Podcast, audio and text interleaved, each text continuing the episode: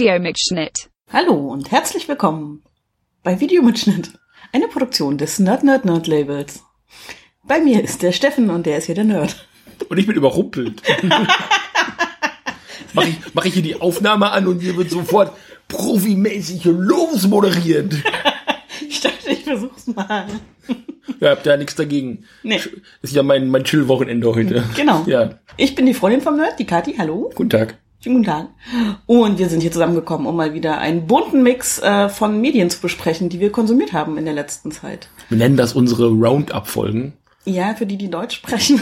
Unsere. Rundauf-Folgen. Genau, rundauf. Wie damals der Rundtanz, nur ohne Tanzen. Oder der Rund, oder der Rundlauf. Oh Gott, das habe ich gehasst.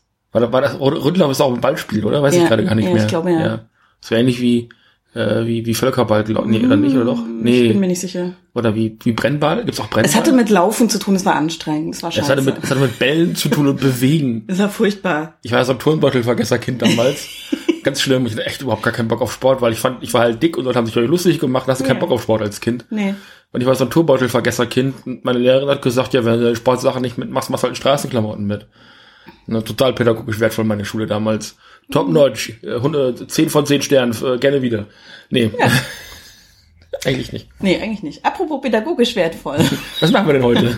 äh, wir haben diverse Serien geguckt. Du hast diverse Comics gelesen. Genau. Da kann ich ja immer nicht mithalten.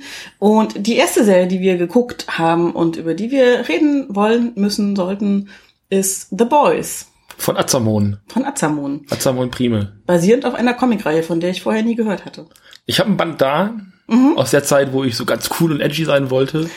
Habe ich mir dann mal so ein Band geholt. Der ist drüben in der Flohmarktkiste jetzt inzwischen gelandet. Wollte noch keiner haben. Nee, Frage ich mich warum. Vielleicht auch nicht, man weiß es vielleicht doch nicht. nicht. Äh, acht Folgen, ah, circa eine Stunde. Äh, basierend auf dem Comic von Garth Ennis, was damals zuerst, ich glaube zuerst bei Wildstorm und dann später bei Dynamite erschienen ist, weil DC, denen das Wildstorm Imprint dann irgendwie gehörte, gesagt hat, nee, das Comic ist uns ein bisschen zu krass. Ach, Möchten wir nicht mehr haben. nein. Und dann haben sie das bei, ich, bei Dynamite weitergemacht. Und es geht also im Grunde genommen um eine Gesellschaft, in der es Superhelden gibt und die sind aber alle korrupt und arschig. Und The Boys sind so, also sollen angeblich auch so Superkräfte haben. Ich das nie so wahrgenommen, aber ich habe auch zu wenig von den Comics gelesen. Und die kämpfen halt gegen die Superhelden, ähm, die Soups, wie sie da heißen, zumindest in der Serie werden sie so genannt und äh, versuchen dieses korrupte System von innen so ein bisschen heraus äh, auszuhebeln. Den einzigen Band, den ich mir damals geholt habe, der hieß Hero Gasm. Den fand ich, also ich finde die Grundidee halt immer noch geil. Also dieses einen Bandes. Ich habe gesagt, nicht viel mehr davon gesehen, dass äh, sich die Superhelden am Anfang dieses Bandes nämlich verabschieden äh, für das äh, jährliche Sommercrossover und sagen, wir fliegen auf Planet YZ und äh, wir sind über den Sommer nicht da und stattdessen versammeln sich alle Superhelden und Superschurken aber auf einer Insel und feiern eine riesige Sexparty. Und es ist halt, also so von der Idee her finde ich das schon ziemlich großartig. So dieses ganze Konzept von Superhelden nochmal so ein bisschen auf links zu drehen, das Ganze auch ins Ironische zu ziehen, das ist ein sehr zotiges, sehr offenherziges, was Genitalien angeht, äh, geratenes Comic. Da wird viel Sex, ist sehr gewalttätig auch. Das, das mag man erstmal als ein bisschen Shock Value bezeichnen. Das sehe ich schon ein, wenn man da auf die erste Ebene guckt. Ich fand es aber dann doch immer relativ meta und also dieses, ich habe wie gesagt nur dieses eine Heft gelesen und äh, diesen einen Band damals von Panini rausgegeben und ich glaube das letzte Heft, weil ich wissen wollte, wie es ausging. Und also ich kann mir jetzt nicht über die ganze Serie ein äh, Urteil bilden, aber was ich davon kenne, fand ich vom vom Ton und vom Ausdruck her natürlich sehr sehr wild und brutal und äh, sicherlich auch nicht für jeden Geschmack geeignet. Ich müsste es wahrscheinlich aber auch noch mal lesen, also ne, von daher äh, unter Vorbehalt. Und davon haben sie eine Serie gemacht. Und das war ein Projekt, was schon echt lange im Gespräch war. Das sollte verfilmt werden, dann sollte es, eine, ich glaube, auch eine HBO-Serie werden. Äh, und verschiedene andere Leute hatten sich dann irgendwie schon drum geprügelt und wollten das machen und dann aber irgendwie dann doch nicht und dann war es ihnen doch wieder zu heiß und so weiter und so fort. Und alle haben immer gesagt, oh, ihr müsst aber bitte Simon Peck als Yui besetzen. Und weil der in dem Comic halt eins zu eins aussieht wie Simon Peck, so mit Glatze und Vollbart und äh, dieses runde Gesicht. Und das ist einfach wirklich, als hätten sie Simon Peck da reingestellt. Ha- Haben wir jetzt in dem Maße nicht bekommen, reden wir gleich drüber. Ja. Und jetzt gibt's eben diese erste Staffel, acht Teile. The Boys bei Amazon. Genau. Meine Vorgeschichte damit ist eigentlich nur, dass wir, glaube ich, Ankündigungstrailer, Mini, also Trailer kann man es gar nicht sagen. Sind so Teaser. Teaser, genau. Gibt ja auch den Begriff des Teasers. Danke, der kam mir gerade nicht in den Sinn. Ähm, als wir, ich glaube, Umbrella Academy geguckt haben. Mhm. Ich meine, da hätte ich das das erste Mal gesehen und ich erinnere mich an deine Reaktion darauf und dachte so, okay, bin gespannt, was es wird, weil du sagtest damals schon, das müssen wir gucken. Ja. Und das haben wir jetzt getan. Und ähm, prinzipiell. Ich erinnere mich, red mal, ich, ähm, es zeichnete sich ja schon schnell ab, dass die Superhelden in dieser Serie nicht die super Persönlichkeiten sind, äh, die sie sonst so sind oft. Also ja, dieser strahlende Clark Kent, Superman, bla bla, den hast du hier halt nicht. Und das merkst du sehr schnell. Das finde ich prinzipiell immer ein interessantes äh, Setting. Wir wollten ja auch immer noch mal Bright, Brightburn gucken. Brightburn heißt hm. ja. Weil ich einfach so die Idee dahinter viel logischer finde, dass Menschen, die eigentlich von niemandem aufgehalten werden können, weil sie Superkräfte haben, einfach mal tun, worauf sie Bock haben. Hm.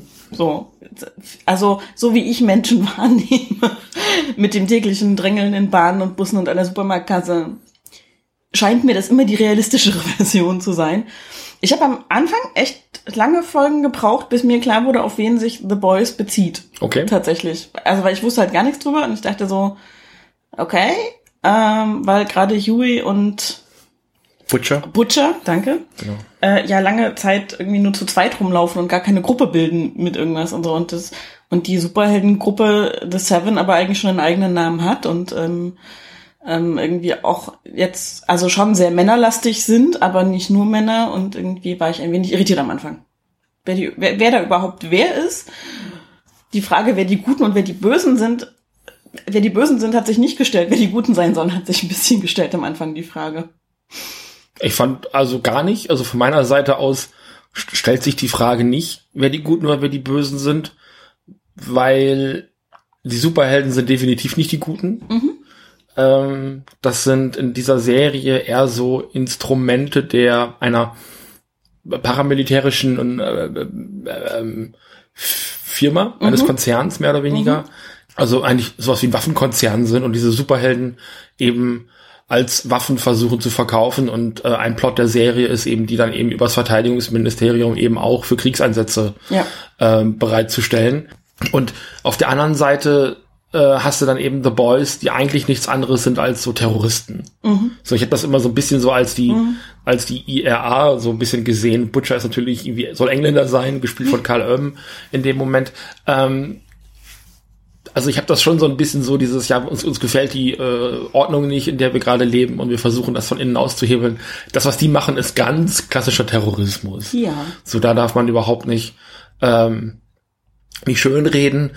Ähm, auch wenn ihre Ziele vielleicht gut sind oder gut gemeint sind, ähm, also so viel Gewalt an den Tag zu legen und äh, auch irgendwie in Kauf zu nehmen, dass es so Kollateralscheiden gibt, mhm. was ja auch nicht zu selten vorkommt, das ist in meinen Augen äh, Terrorismus, weil man hätte das auch alles nach, äh, anders lösen können. Diese Ambivalenz sollst du den Figuren, also allen Figuren, glaube ich, gegenüber aber auch haben. A, natürlich festzustellen, nur weil das jetzt irgendwie unser Superman-Äquivalent ist, ist das nicht automatisch ein Good Guy. Mhm. So. Und ich glaube, die Serie verliert da auch ein bisschen, wenn man das schon weiß. Mhm. Und ob sie das dann so geschickt erzählt für Leute, die die Vorlage nicht kennen, können wir dann gleich nochmal drüber sprechen. Mhm. Und aber auf der anderen Seite musst du dann aber auch gucken, wie sehr bist du damit einverstanden, was The Boys machen, was mhm. eben diese Gruppe von vier Männern und einer Frau später dann, ähm, fälschlicherweise habe ich äh, die Person auch immer als The Kid bezeichnet, es ist The Female. Mhm. Okay. ähm, ja. Bevor wir da jetzt noch tiefer reingehen, soll ich mal kurz versuchen, grob wenigstens äh, die, die, die, die Handlung, den Plot zusammenzufassen, weil das haben wir noch gar nicht getan und vielleicht habt ihr ja alle noch nicht die Sendung gesehen. Huey, der und sein bester Kumpel als Teenager gezeigt werden, im allerersten Moment die riesige Helden, äh, riesige Fans der Helden sind. Ähm, The Seven ist etabliert als äh, beste Superheldengruppe, die irgendwie nicht immer als Gruppe auftreten natürlich. Weil, die Justice League.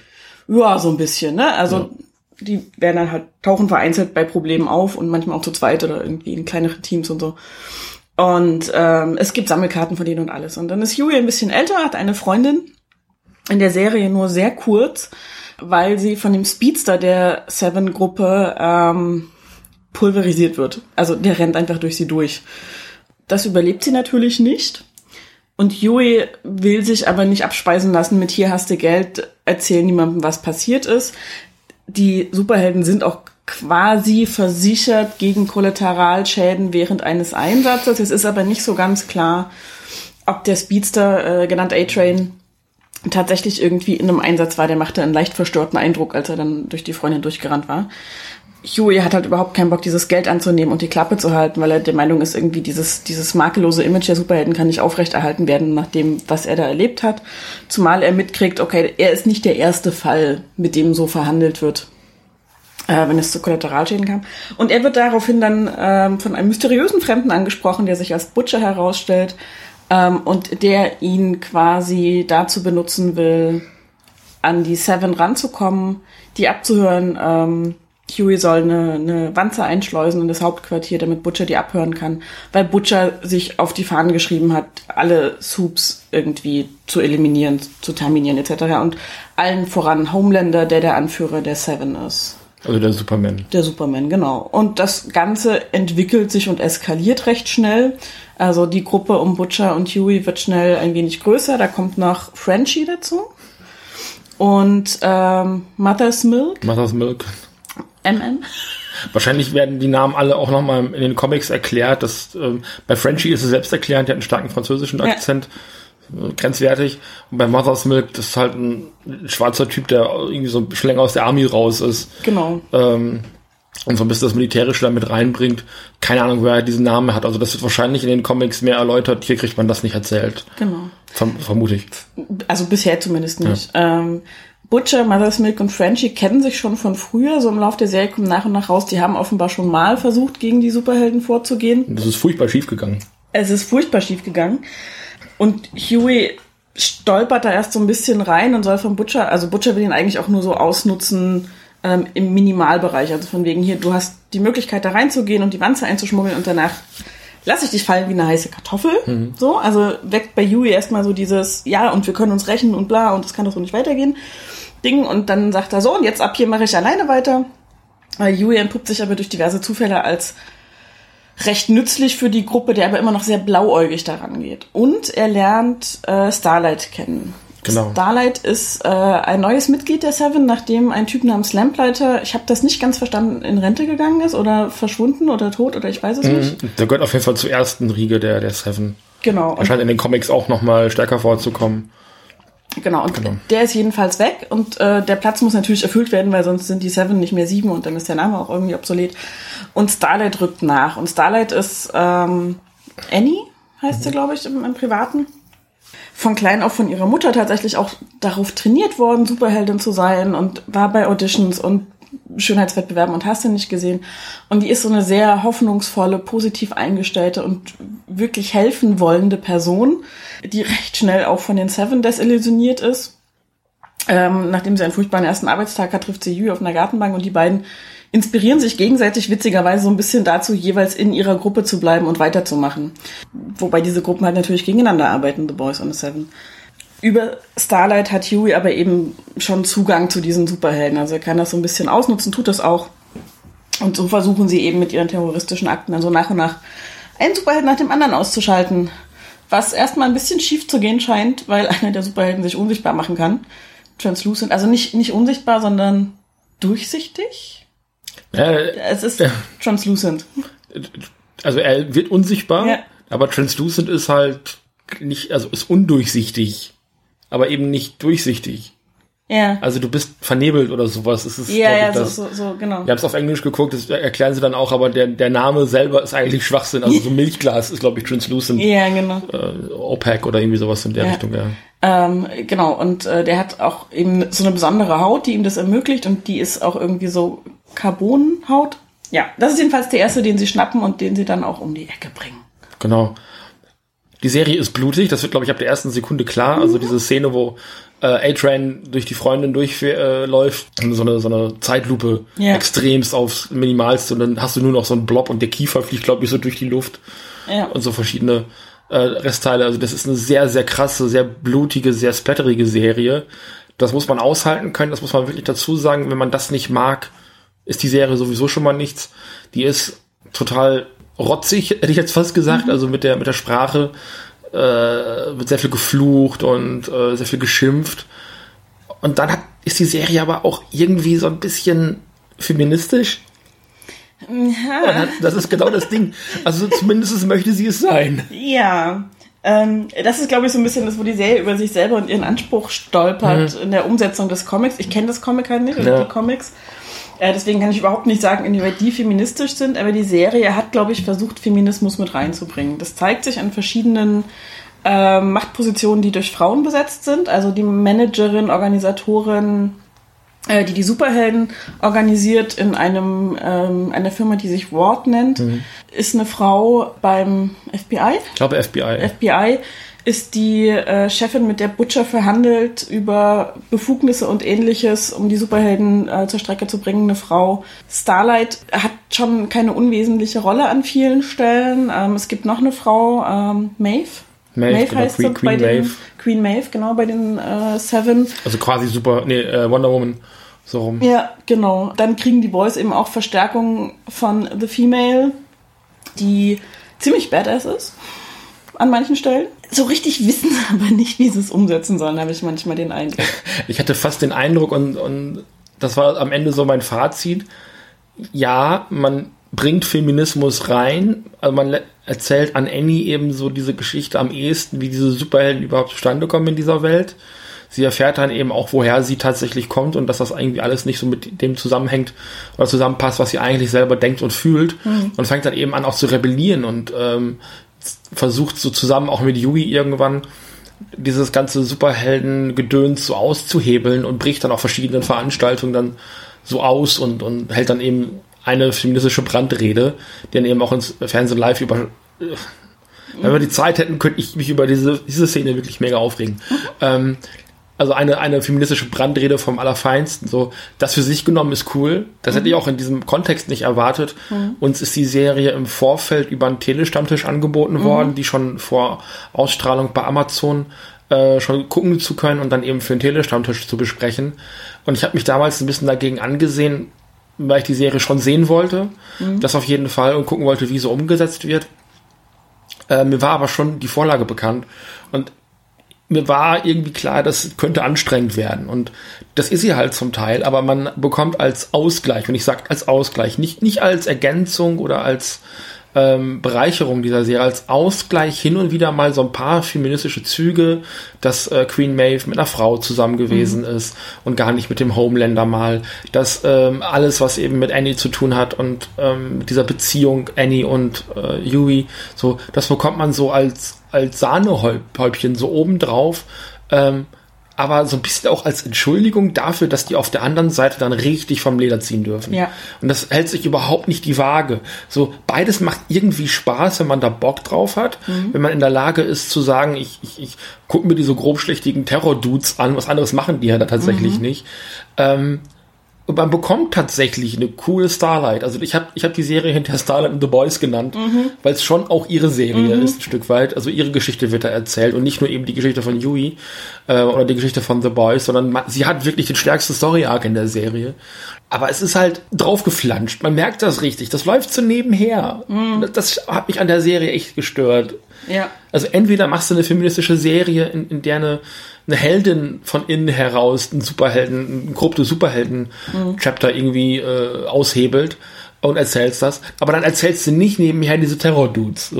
Das hat mich echt gestört. Ja, insofern schwierig, als du wenig dauerhafte Erfolge siehst bei mhm. all den feministischen Sachen, die passieren. Also ja, du hast die Frauen in den Führungspositionen, von der vom FBI kriegst du aber nicht so wahnsinnig viel mit, außer mhm. dass ihr irgendwann auch die Hände gebunden sind, was ähm, ihr Recht angeht, die Leute, die, die Boys zu beschützen. Mhm. So, also ich kann halt leider nichts für euch tun, mir sind die Hände gebunden. Ähm, die, die die Superhelden managt, hat nochmal ihren eigenen Arc, aber auch die ist eigentlich ständig in irgendeinem Struggle mit irgendwelchen Leuten, die dann doch wieder was gegen sie in der Hand haben. Auch das ist auch insofern okay, als du ihr Erfolge nicht gönnst, weil klar ist, dass sie fishy ist. Mhm. Und du gönnst ja Bösewichten in solchen Serien in der Regel keine Erfolge. Also da freust du dich eher drüber. Also auf, auf der feministischen Ebene freue ich mich drüber, dass sie überhaupt in einer Machtposition ist und diese auch ausspielt, wo sie kann. Aber sie kriegt halt auch immer eins auf den Deckel und darüber freue ich mich dann auch wieder, weil sie ja eine von den Bösen ist.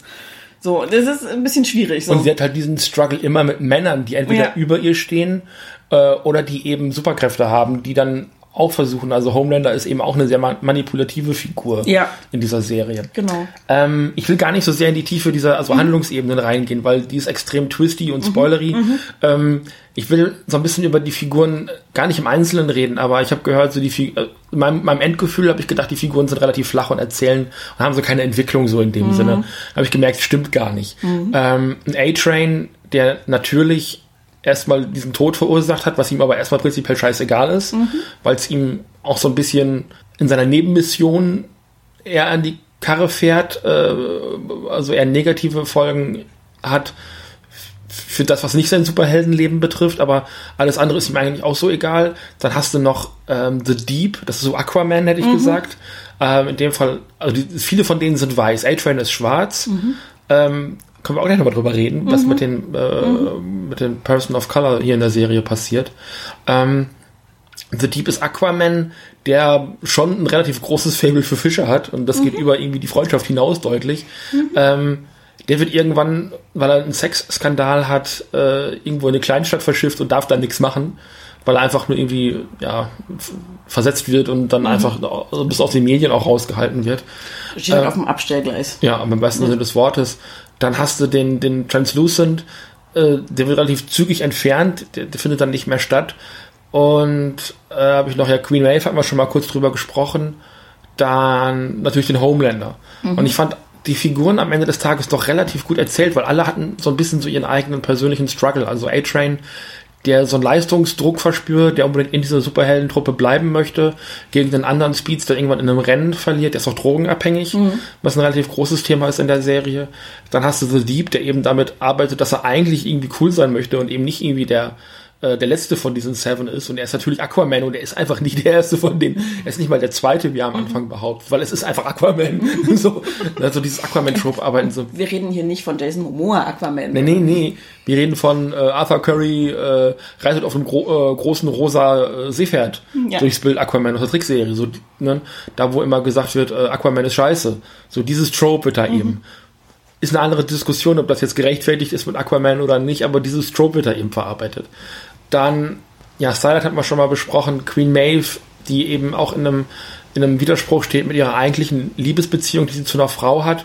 Und ähm, dann aber diese, diese, ja, wie soll man das sagen, diese, diese illustrierten Romanze, die sie eben hat zu Homelander, die sie mhm. einfach, die einfach nicht stimmt und auch so zu wissen, dass das einfach ein korruptes Arschloch ist und da eigentlich nichts gegen tun zu können, weil sie eben deutlich schwächer ist. Es gibt einfach mhm. keinen stärkeren Superhelden in Anführungszeichen als diesen Typen. Mhm.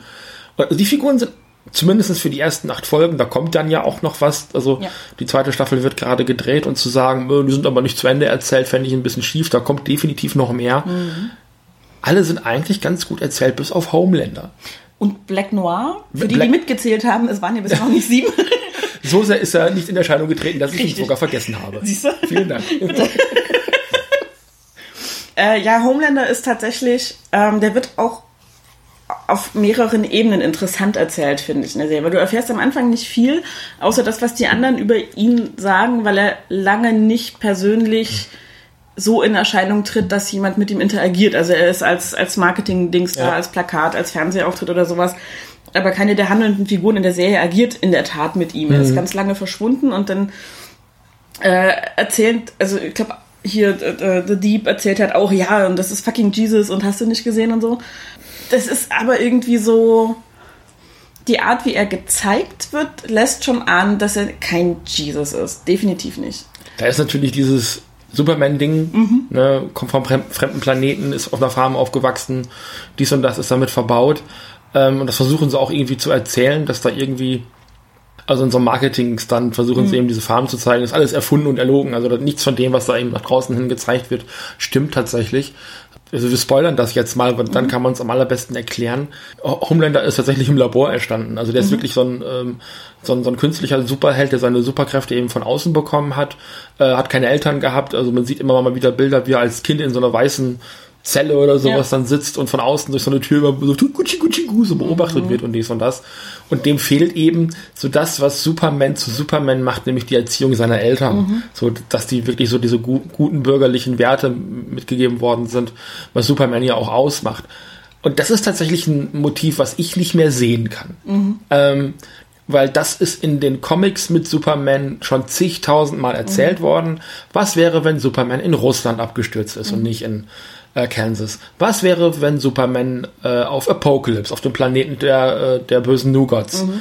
äh, von Darkseid abgestürzt worden wäre? Das sind alles so diese What-If-Elseworld-Geschichten, heißen mhm. sie bei DC in dem Fall, also Elseworld-Geschichten, die immer gucken, was wäre, wenn Superman das und das passiert wäre und dann davon weiter erzählen. Und am Ende kommen sie aber trotzdem immer wieder an den Punkt, dass Superman erkennt, was wirklich wichtig ist. Nämlich Good Old American Values. Mhm.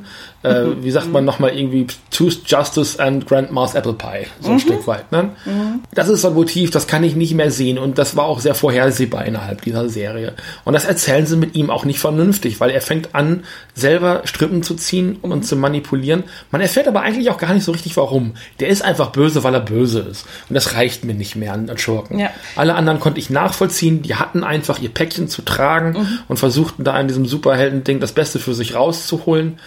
Aber Homelander war einfach nur böse, weil er böse war. Ja, also das, es gibt so eine Szene, wo sie versuchen, das zu erklären. Da trifft er als Erwachsener eben auf den Typen, der ihn in dem Labor immer beobachtet hat. Hm. Und der hat mittlerweile eine Hundezucht und erklärt an der Hundezucht, dass immer, wenn er Welpen ohne Mutter aufzieht, die ja völlig aus der Art schlagen und aggressiv werden. Und das ginge ja eigentlich gar nicht und deswegen äh, tut ihm das total leid, was er mit Homelander gemacht hat. Und ähm, A dachte ich so, ah, das ist halt auch mega schwierig. Ganz, ganz blöde Szene und Erklärung und überhaupt. Was ich, also was ich versucht habe, also was sie versucht haben, glaube ich, bei Homelander zu machen, ist einfach so dieses, er weiß, wie unfassbar viel mächtiger er ist als alle anderen Menschen und auch als die anderen Soups, die er bisher kennengelernt hat. Und daraus ist so ein Gottkomplex entstanden, ja. so. Und am Anfang wird er so ein bisschen gezeigt, als du sagst, er versucht Strippen zu ziehen als könnte er das nicht. Also er ist zwar kräftig und hat so einen Hitzeblick und hat diese jene und jene Kraft und kann fliegen und hast du nicht gesehen und so. Aber er wird so ein bisschen dargestellt, als wären alle Strippen, die er versuchen würde zu ziehen, nicht zu Ende gedacht. Mhm. Weshalb ihn die Chefin von Ward auch immer wieder irgendwie äh, an die kurze Leine nimmt und sagt, vertrau mir mal, ich mach das schon, halt dich an den Text, halt dich an das Skript und so. Und das nervt ihn ungemein, weil er weiß, er kann einfach jeden auslöschen, wenn er das möchte. So, also er, er, er hat einfach so diesen, diesen Machtkomplex auch. Wo der exakt herkommt, ist halt mit dieser, ja, Leute, die ohne Mutter aufwachsen, egal ob Menschen oder Hunde, what? Ähm, Und auch so dieses heteronormative. Ja, ja, genau. Ja, ja. Ähm, sind, sind, sind halt per se aggressiv, mhm. wo ich mir denk so, Entschuldigung, aber es gibt genug Menschen, die ohne Eltern aufwachsen, aus diversen Gründen und nicht irgendwie radikal aggressiv ja, werden. Zum mordenden Psychopathen, ja. ja. hast du nicht gesehen. Also das ist irgendwie sehr schwach erzählt. Und das hat mich auch echt mega aufgeregt. Ja. Ich dachte so, wenn Homeland den jetzt umbringt für den Kommentar, hätte das verdient. Ansonsten ja. hat die Serie jetzt nicht so besonders viel. Das mag aber auch daran liegen, dass es nur acht Folgen sind. Mhm. Ne, das war nicht genug. Da wird auch keine Story so richtig zu Ende erzählt. Da werden keine Fäden, die aufgegriffen werden, wirklich zu Ende erzählt. Es werden ganz viele neue Fäden aufgemacht mhm. am Ende der letzten Folge. Es gibt nochmal so einen richtig dicken Twist, mhm. wo du dann wieder da gesessen hast, ja, hab ich vorher gewusst. Mit Kati kann man auch nichts gucken, weil die weiß immer alles vorher. Tut mir leid, das ist meine Superkraft. Ja. Klugscheißerei. Ich, ich, fand, das deutete sich dann doch an. Ja, ich, ja. ich, ich mache das aber auch tatsächlich so, dass ich Serien einfach gucke und nicht schon mal irgendwie versuche, schlauer zu sein als alles andere. Ich so. versuche nicht schlauer zu sein, aber ich kann das Denken nicht abstellen, nur weil ich eine Serie gucke. Gut, denken sollte man bei der Serie tatsächlich nicht, weil das ist relativ actiongeladen, ja. das ist sehr splatterig, da muss man drauf vorbereitet sein, relativ brutal ist in Amerika, glaube ich, ab 18. Mhm. Äh, in Amazon steht so ab 12, äh, Quatsch, ab 16 drin. Mhm. Eine Folge war ab 12, mhm. aber 16 sollte man in jedem Fall sein, um die Serie zu gucken. Mhm. Es ist aber dann auch eben so eine cartoonige Gewalt. Und was ich noch, also bevor wir jetzt zum Schluss kommen, weil ich bin der Meinung, wir haben das schon relativ mhm. gut äh, umrissen. Diese Serie gäbe es nicht, wenn es das MCU nicht gäbe, weil stilistisch orientiert sich diese Serie komplett am MCU. Mhm. Die Helden, die drin vorkommen, die suchst du eher bei DC. Mhm. Also bis ein, zwei Ausnahmen sind das alles Charaktere, die du eher im DC-Universum siehst, weil es wahrscheinlich eben auch damals zuerst bei DC erschienen ist. Und da hat man sich natürlich den Figuren, es ist so ein bisschen dieses Watchmen-Phänomen. Du kannst die Originalcharaktere nicht nehmen, äh, deswegen nimmst du eben andere Figuren oder erfindest eben neue. Bei Alan Moore damals genau der Fall, der wollte eigentlich die alten Charlton-Charaktere nehmen, durfte dann nicht, und hat er eben im Grunde genommen Äquivalente äh, erfunden. Und das haben sie hier eben auch gemacht. Also es könnte genauso gut ein Batman sein, es könnte genauso gut ein Aquaman, ein Superman sein. Ja, Ja. alle anderen passen da schon rein. Ich wollte noch auf die äh, Person of Colors äh, eingehen. Ja, das wolltest du noch. Ähm, ich wollte auch noch ganz kurz erwähnen, Simon Peck ist in der Serie. Oh ja, Ähm, nicht als Huey. Er ist mittlerweile, glaube ich, auch einfach wirklich ein bisschen zu alt, um Huey zu spielen. Das finde ich ehrlich gesagt nicht, weil, also das ist genau mein Problem mit, mit, mit Simon Peck in dieser Serie, so wo ich gesagt habe, na, ist doch zu alt für Yui. Sie hätten das schon so schreiben können, dass er irgendwie so ein mit 40er Single ist, der irgendwie in seiner Bude hockt und nix auf, nix auf die Reihe kriegt und dann irgendwie die erste Frau kennenlernen mit der versuchten Welt. Das stimmt. Beziehungsweise, das ist ja das, was Lara bei äh, Polygamia kritisiert hat. Man hätte auch diese ganze Motivation für ihn anders erzählen Das- können, ja. äh, weil das ist Woman in the Refrigerator. Das ist, das ist ganz schlimm, richtig. Ja. Tatsächlich, das wollte ich auch noch erwähnen, da dass wär ich ich gleich das drauf wieder hinausgekommen noch. ganz furchtbar finde. Wir haben es noch nicht gesagt, Simon Peck ist als Hueys Dad in der Serie. stellt sich aber auch als Yui vor. Also Ja, er ist im Grunde genommen- Senior. Genau, Yui Senior in dem Fall. Also irgendwie die, die Fanboys, die ihn da drin haben wollten, die kriegen quasi ihren Willen, aber es ist eher so ein Mauerkompromiss. Mhm. Ähm, genau, die Persons of Color. Das ist nicht gut, was die hier mit denen, mit denen machen. Also A, die, Freundin von Yui, die hier über die Klinge springt am Anfang, ist schwarz.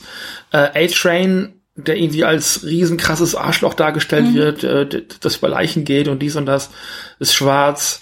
Dann Kimiko, the Female, darf nicht mal sprechen. Das ist, die hat nicht mal eine eigene Stimme. Das ist mega rassistisch. Das geht so nicht. Also da muss man sich drauf gefasst machen. Wenn man das alles nicht haben kann, guckt diese Serie nicht.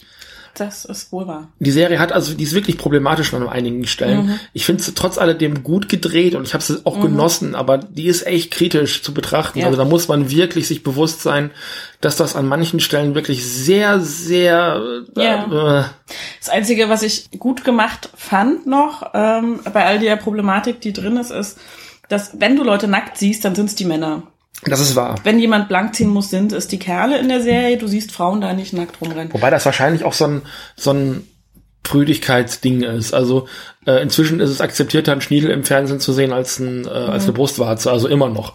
Das, also die erste Person, die du wirklich nackt siehst, ist hier ein Translucent und der steht da mit wedelnder Banane im, im Frauenklo, weil er halt eben ein Spanner ist. Ne? Und ähm, ja, also wir könnten uns noch stundenlang darüber aufregen, wie problematisch die Serie ist. Ich bin trotz alledem gespannt auf die zweite Staffel. Entweder haben sie die Kritik verstanden und machen es anders oder fahren halt so weiter. Vielleicht komme ich dann über die zweite Staffel, wenn es noch weitergehen sollte, dann auch nicht hinaus. Ähm, ich stehe hier wirklich zwischen den Stühlen, weil ich sehe, wo die Serie problematisch ist und dass das manchmal wirklich schwierig ist. Ich habe sie trotzdem gerne geguckt, also das ist ganz schwierig für mich im Moment. Ich kann nicht sagen, guckt sie oder guckt sie nicht, weil ich halt selber total irgendwie on the fence bin. Irgendwie. Ja, es ist tatsächlich sehr, sehr schwierig. Also ich Mhm. habe auch jetzt überlegt, die anderen Superhelden-Serien oder Pseudo-Superhelden-Serien, die wir so geguckt haben in letzter Zeit. Ich hatte mehr Spaß mit Umbrella Academy. Ja. Ähm, aber einfach, weil das ja eher eine, eine Serie über diese dysfunktionale Familie ist, das Ja. haben wir ja auch schon gesagt. Ich hatte weniger Spaß mit den Titans. Da haben wir ja dann bei äh, Polygamie habe ich ja dann mit Andreas und äh, Genau. Lara ausgiebig drüber gesprochen. Ähm, da hat mir The Boys beim Gucken einfach mehr Spaß gemacht. Ich könnte jetzt aber, ich müsste noch mal ein bisschen drüber nachdenken, welche Serie weniger problematisch ist.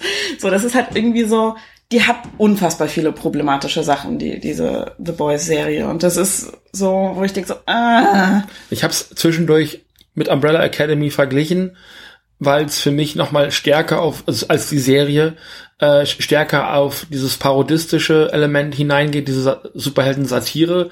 Das Umbrella Academy, wie du schon sagtest, wirklich eher so eine Familiengeschichte, die da erzählt wird. Aber da sind genau die gleichen Superhelden-Tropes drin oder eben Twisted Tropes wie in The Boys. Da geht The Boys noch mal gnadenloser auch vor, ist deutlich grafischer als äh, die Umbrella Academy. Ich fand die Serie ähm, The Boys aber auch noch mal einen Tacken, einen Tacken äh, satirischer, parodistischer als The Tick. Da haben wir ja die zweite Staffel gemeinsam geguckt. Die erste Genau. hattest du nur so halb gesehen, ne? Ja. Ein bisschen. Allerdings fehlt The Boys das Herz, was sowohl The Tick als auch die Umbrella Academy hatte. Ja. Da reicht Starlight nicht, um das aufzufangen, was die Serie versucht, so an, an an, an Edginess und Coolheit Ja. da irgendwie so reinzubringen. Also das, das, das Ja. gibt coole Dialoge, Carl Urban ist prima, die beiden, also Simon Peck und ihn dann, dieser Moment, wo sie sich zum ersten Mal treffen, wo du weißt, die waren schon auf der Enterprise gemeinsam. So, das ist schon auch cool und aber ansonsten hat die Serie wenig, wo ich jetzt sagen würde, das musst du dir jetzt als Superhelden-Fan unbedingt angucken. Die ist sehr zynisch in ihrem ganzen Ja. Ton. Auch, auch sich selber gegenüber. Ja. Ne? Also so, so, so, also ich würde es nicht als selbstreferenziell sehen, aber die stolpert halt über sich selber auf. Mhm. Und deswegen bin ich halt auch so on the fence, weil das, was an feministischen Elementen drin ist, finde ich stark und auch gut. Auf der anderen Seite gibt's dann aber auch wieder so einen schwulen Witz, wo ich denke, das ist auch nicht nötig Mhm. in dem Maße. Ne? Oder werden Homosexuelle dann plötzlich als, äh, als böse dargestellt Mhm. und so weiter und so fort. Es ist echt mega schwierig. Also ich kann mich da nicht wirklich, ich kann mich immer noch nicht, und ich hatte jetzt noch, noch mal wieder ein bisschen mehr Input, habe die Polygamia-Sendung zu dem Thema gehört, wo, wo Andreas sagte, es wäre die größte Serie des Jahres und dies und das und Lara sagte, guck das bloß nicht, das ist der größte Scheiß. Und ich sagte, ich weiß nicht, wie ich zustimmen soll. Ich sehe das irgendwie beides. Beide recht. irgendwie schon. Es ist auf keinen Fall die größte Superhelden-Serie des Jahres, das auf keinen Fall, aber es lief schon Umbrella Academy, also wer das Ja. noch nicht gesehen hat, bitte nachholen. Aber es ist so, ich, ich sehe, was, was sie halt gut machen wollten und was sie der, den Comics gegenüber auch besser machen wollten. Ist nicht ganz gelungen, leider. Nee, nee. Viel Glück für die zweite Staffel. Bitte. So, lass uns doch mal zu den Comics kommen. ich habe ich hab Comics gelesen. Uh, Comics, Comics Ich gelesen. Comics, Comics. So, ist ein buntes Programm, ähnlich bunt wie Umbrella Academy. Haha. Ähm, Ich habe nichts dazu beizutragen, außer vielleicht mal einen schnellen Blick aufs Cover zu werfen und zu sagen, findest du gut oder findest du nicht. einfach oder mit dir aber wahrscheinlich nicht gut finden wirst. Da ist eins mit 3D-Brille dabei, das finde ich gut. Das, das ist, äh, kannst du auch gerne mal ausprobieren, ob es funktioniert. ja. Ich werde ja schon seit Jahren, Jahren, Jahren und Jahrzehnten werde ich von äh, Underground Comics mit Rezensionsexemplaren versorgt. Ich habe drüben einen, was denn? Ich sehe gerade oben den, die Überschrift äh, für Senioren und Senioritas. ich mag euren Humor. Vielleicht nicht mehr lange. ja, hier ist die 3D-Brille, mach das Ja. mal. Es ist, also ich finde halt dieses Senioren und Senioritas bezeichnet dieses Heft schon ganz gut. Es ist so ein Altherrenhumor, der hier drin ist, ne? So haha Titten und so. Ähm, funktioniert sehr gut. das funktioniert sehr gut. Blinzeln und dann kannst du die Brüste von den beiden Krankenschwestern sehen. In der Tat. Das ist wirklich, also Altherrenhumor zum Teil vom Feinsten. U-Comics hat ja eine, äh, ich glaube inzwischen, was haben sie, 50 Jahre, ist auch das Jubiläumsheft, äh, 50 Jahre auf dem Buckel. Gab es damals schon, war so ein bisschen so das, was du in den normalen Comics nicht machen darfst, ne? Sex, Drugs und Rock'n'Roll so ein bisschen. Und das haben sie sich auch behalten, wenn auch heute da durchaus noch mal ein bisschen was mehr mit Anspruch drin ist. Ähm, diese äh, Comicreihe ist durchaus noch mal ein bisschen mehr satirisch, ähm, ist nicht nur auf äh, Pimmelwitz und ähnliches gemünzt, sondern es ist vor allem auch ein, ein Sammelbecken für Künstler und Künstlerinnen, die eventuell sonst im regulären Comicmarkt keinen Platz hätten. Und dafür muss man dieses Heft erstmal loben. Allerdings muss man auch durch die ganzen Zoten durch, die das hier alles so ein bisschen bringt. Also da, das, das äh, darf man auf keinen Fall verschweigen. Äh, wie gesagt, für Senioren und Senioritas ist es schon so ein bisschen so der, der, der Altherrenwitz, der abends dann beim, beim Altbier dann erzählt wird und, und so, ho, ho, ho, ho, ho. Ne, so dieser Humor, den hat man hier schon. Es ist aber zum Teil aber auch wirklich schweinewitzig, so, weil es auch ein bisschen mit den Erwartungen spielt. Nicht immer auch so ein bisschen an der Auswahl der Leute, die daran teilgenommen haben oder wo dann eben Material rangeholt worden ist. Und zum Teil hat man dann hier eben auch so einen Tom, äh, Tom Bank, äh, was glaube ich ein deutschstämmiger Out, ähm, Zeichner ist, der dann irgendwann nach Amerika gegangen ist. Und dort eine Doppelseite eben zum äh, zum Jubiläum, was immer ein ziemlich cooles, äh, also optisch einfach immer mega cool ist, ist natürlich auch nicht so dieses glatt gebügelte Mickey Maus lustige Taschenbuch-Feeling, was man hier hat, sondern das ist rau und und hart und krass und nicht selten auch. Ja, ich habe das schon gesagt, das was man eben in, äh, in den regulären Comics nicht bekommt. Was mich gefreut hat, ist, dass da mehrere Seiten von Gilbert Shelton mit dabei ist, der unter anderem eben auch die Fabulous Furry Brothers gemacht hat. Da habe ich ein Sammelband noch im Regal stehen von 2001 damals zusammen mit äh, Wunderwarzenschwein, mit dem Superhelden-Comic, den er gemacht hat. Und äh, die Gilbert Shelton-Sachen werden jetzt, ich glaube, von Netflix für eine Trickserie gemacht demnächst. Das könnte spannend werden. Äh, also die, die, die Furry Brothers, die gibt's demnächst als, äh, als Trickserie. Kann man mal gespannt sein, was man daraus macht. Ja, Gott, und ansonsten so dieses, ja, wir versuchen mal so ein bisschen außer der Reihe zu tanzen, dann malen sie mal irgendwo einen Pimmel dran. Weißt du, das ist dann das, was da passiert. Das ist jetzt nicht übermäßig kreativ, das ist nicht übermäßig äh, innovativ und es ist wirklich schon so ein bisschen Es ist auch nicht mehr rebellisch. es ist auch nicht mehr rebellisch, irgendwo einen Pimmel dran zu zeichnen. Also ehrlich, das machst du mit zwölf. Also so eine Art von Humor. Ähm, Der Stefan Lausel hat eine Geschichte hier drin, den kenne ich von Twitter, schönen Gruß. Der, glaube ich, in irgendeinem, war das dieses, dieser September mehr im letzten Jahr? Ich glaube, ja. Hat er da nicht mal irgendwo einen ersten Platz gemacht mit so einer ganz coolen Geschichte eben auch. Äh, und hier sind auch Doppelseite Zorro-Geschichte. Von ihm mit drin. Zorro ist so ein bisschen auch die Leitfigur in diesem Heft, so ein bisschen das Titelgebende. Ist das eine Greta Thunberg? Das ist eine, eine, eine, eine Greta Thunberg, genau. Eine, Wie schön. auch mit Zorro und The Kids, Ja. und dann ist sie hier die Heldin. Meine Frage wäre jetzt, wenn du sagst, viel Altherrenhumor drin und so, ist es denn auch, ich sag mal, dargestellt wie, das ist jetzt Altherrenhumor und eigentlich nicht mehr zeitgemäß oder ist es quasi, also es gibt ja eine Möglichkeit, das zu präsentieren und gleichzeitig Haltung dazu zu beziehen. Ich finde das halt so infantil zum Teil, dass man sich darüber nicht mehr aufregt. Okay. Also weil das Ding ist halt immer so, manchmal finde auch ich Altherrenhumor witzig. ja, So, situationsbedingt und kontextbedingt und dann auch immer mit der Frage so, wie sind alle daran Beteiligten insgesamt aufgestellt, so von also ihrer am, Grundhaltung. am, am Anfang erzählen sie halt Kafkas Verwandlung. Mhm. Mit einem Typen, der halt morgens irgendwie als Kakerlake aufwacht und dann versucht irgendwie rauszukriegen, warum. Mhm. Und dann kommt da halt irgendwann eine Uni, wo dann versuchen die Wissenschaftler rauszukriegen, was mit ihm los ist und sowas. Und der ist halt dargestellt wie eine Kakerlake mit Menschenkopf und dann guckt der Schniedel unten raus. Das ist alles, was da irgendwie an Zote drin ist. Okay. Weißt du? Ja. Das ist jetzt nicht übermäßig feministisch, äh, auch wenn es das natürlich gibt. Also es sind immer mal wieder Geschichten drin, wo du denkst, wow, hier haben sie sich gerade wirklich Gedanken gemacht. Die passen dann auch vom, Mhm. Äh, vom Zeichenstil plötzlich nicht mehr in das rein. Hier hast du hier eben auch eine Geschichte mit zwei Mädels, die knutschen. So, ich gut. das, das, da sind solche Sachen sind da drin.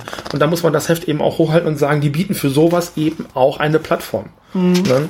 Und oft hast man eben auch Geschichten, die so ein bisschen mit, mit dem Medium Comic dann eben auch spielen und sagen so, ja, wir versuchen das irgendwie stilistisch aufzubrechen und so weiter und so fort. Und hier eben auch nochmal 3D-Seiten mit reinzubringen und so weiter und so fort. Ne?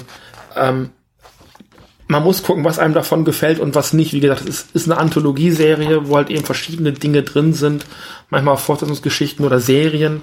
Ähm, aber was vor allem gemacht wird, wird hier, es wird hier experimentiert. Also es ist vor allem eine Plattform, wo man sich das Beste mit rausziehen soll. Ob dann hinterher die Gewichtung stimmt und sagt, mir ist hier genug guter Kram drin, dass sich die mittlerweile, was kostet inzwischen 12 Euro dann auch lohnen. Ich habe aber hier, also ich, ich kriege das ja schon ein paar Jahre, noch Ja. nie irgendwas gesehen, wo ich gesagt habe, ich lege das jetzt weg und lese es nicht zu Ende oder sowas.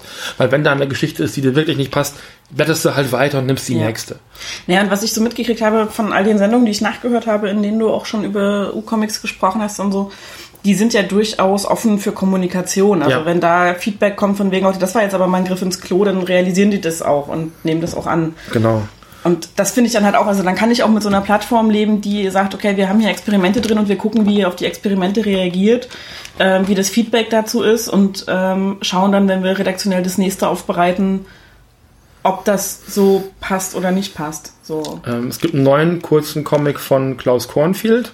Den wir letztes Jahr hier in Leipzig gesehen haben. Ja, der neben mir hergelaufen Ja. ist und ich habe mich nicht getraut, Hallo zu sagen, weil ich so schüchtern bin. Ja. Das fand ich äh, dann doch sehr schade. Und es gibt auch eine neue Seite von Bela Sobotkes Rocco, wo ich mich jetzt auf die, ähm, ich glaube im September erscheint ein neuer Band mit einer neuen Geschichte von ihm.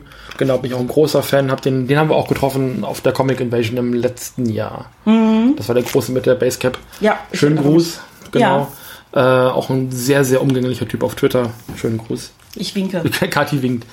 Guckt bitte vorher rein. Wenn euch das Cover schon stört mit den halbnackten Krankenschwestern, legt's weg. Weil es ist eher noch mal eine Stufe höher Ja. als das. Ansonsten ist hier Kreativität, also es schwappt dir entgegen, wenn du das Heft aufmachst. Und das finde ich echt toll. Da kann ich über ein paar sexistisch dargestellte Krankenschwestern durchaus hinwegsehen. Sage ich ganz ehrlich. Die sind hier drin, das muss man vorher wissen.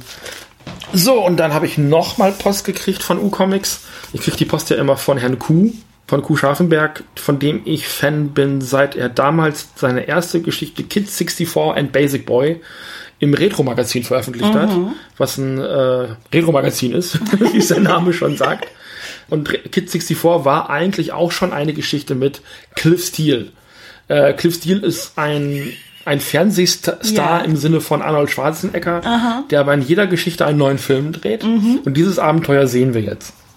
In jeder, Ja. in jeder neuen Geschichte. Das heißt, in den äh, Scharfenbergschen Geschichten sieht man immer Cliff Steele, der also vor allem ein prägendes äh, Merkmal in seinem Gesicht hat, nämlich ein wirklich kastenförmiges Kinn. Also das ja. erkennt man ja am ehesten wieder. Ja. Also es ist noch schlimmer als das von äh, King Crimson in ähm, Fairy Godparents. Ja, wobei bei King Crimson, da kann er seine Brille ja sogar da ablegen. Ja, das stimmt. Äh, das, also es ist so ungefähr die Kategorie. Ja. Auch nicht so riesig, aber es geht so. Und die äh, Cliff Steele Comics sind immer auch gleich noch äh, Genre-Parodien. Und dann hast du den U-Boot-Film und den Conan-Film und den, äh, weiß ich nicht, 80er Jahre Horrorstreifen und ähm, es werden dann immer auch gleich direkt ganze Genres mit parodiert und dazu eben dieser knallharte Actions-Typ Cliff Steele. Das ist mega meta, da gibt's Popkulturparodien mhm. und Anspielungen im Grunde genommen jeder Sprechblase, also da muss man gar nicht weit suchen. Es ist immer auch so gezeichnet, als wäre es ein Film, der gerade gedreht wird. Also man sieht, dass es Kostüme sind, die die Figuren anhaben. Ein Kamerateam steht gegebenenfalls sogar noch irgendwie mit daneben oder so. Ähm, ganz toll. Und hinten drin sind eben auch noch die Geschichten von Kid 64 und Basic Boy, die damals auch zuerst in, äh, im Retro-Magazin erschienen sind und dann später über die Zeit, glaube ich, aber auch im U-Comics nochmal nachgedruckt worden sind. Genau. Ich muss ja immer, wenn ich solche überzeichneten Kinne sehe, dran denken, dass ich jetzt vor einer Weile gelernt habe, ähm, warum Figuren oft mit so großen Kinnen dargestellt mhm. werden, Superheldenfiguren. Ich weiß nicht, ob du das weißt, mhm. aber es ist wohl ähm, soziobiologisch quasi so, dass große Kinne auf alle attraktiv wirken. Also Männer ordnen sich gerne Menschen, also Männern mit großen Kiefern, mit stark ausgeprägten Kiefern unter und Frauen, vor allem wenn sie ihre Periode haben, finden wohl Männer mit starken Kieferknochen auch interessant, weil es irgendeine Form von ich weiß es nicht, kann Stahlstangen durchbeißen. Damit sie auch morgen kraftvoll zubeißen können. ja, genau, so eine Dr. Oetker. Kann man nicht im normalen Handel bekommen, also U-Comics bekommst du in der äh, Bahnhofsbuchhandlung, kein Problem. Das Cliff Steele Heft nicht. Das gibt's bei äh, Comic Base Berlin auf der Seite ähm, zu bestellen. Ich weiß nicht, was es da kostet. Das ist, glaube ich, kein Preis hinten drauf. Guckt's im Internet nach. Was ich besonders schön finde, ist, das wollte ich immer mal erreichen. Und da habe ich gesagt, ich höre auf mit dem Podcast, weil ich das erreicht habe. Ich stehe in den Danksagungen zu diesem Heft drin. Hör so, nicht auf! Hör nicht auf, doch dann draußen so, bitte hör auf, bitte endlich. Nein. Cliff ähm, Steele, wie konntest du das tun? wir haben schon sehr lange Kontakt. Ich weiß, dass, dass, dass Christian hier regelmäßig zuhört. Wahrscheinlich auch jetzt. Schönen Gruß. Ähm, und ich mag den Kram halt ehrlich. Das ist mega. Also alleine dieses äh, Kid 64 Geschichten. Das ist halt wirklich wie aus einem Computerspiel. Mhm. Ne? Mega aus. bunt und es bricht dir echt entgegen. Es ist ähm, schon eine tolle Optik, muss ich sagen. Also mir gefällt so von, von ich kann ja die Sprechblasen gerade nicht so gut lesen beim schnellen Durchblättern, aber ähm, die, die Optik ist einfach großartig. Genau. Alles Indie. Mag, ich mag Indie.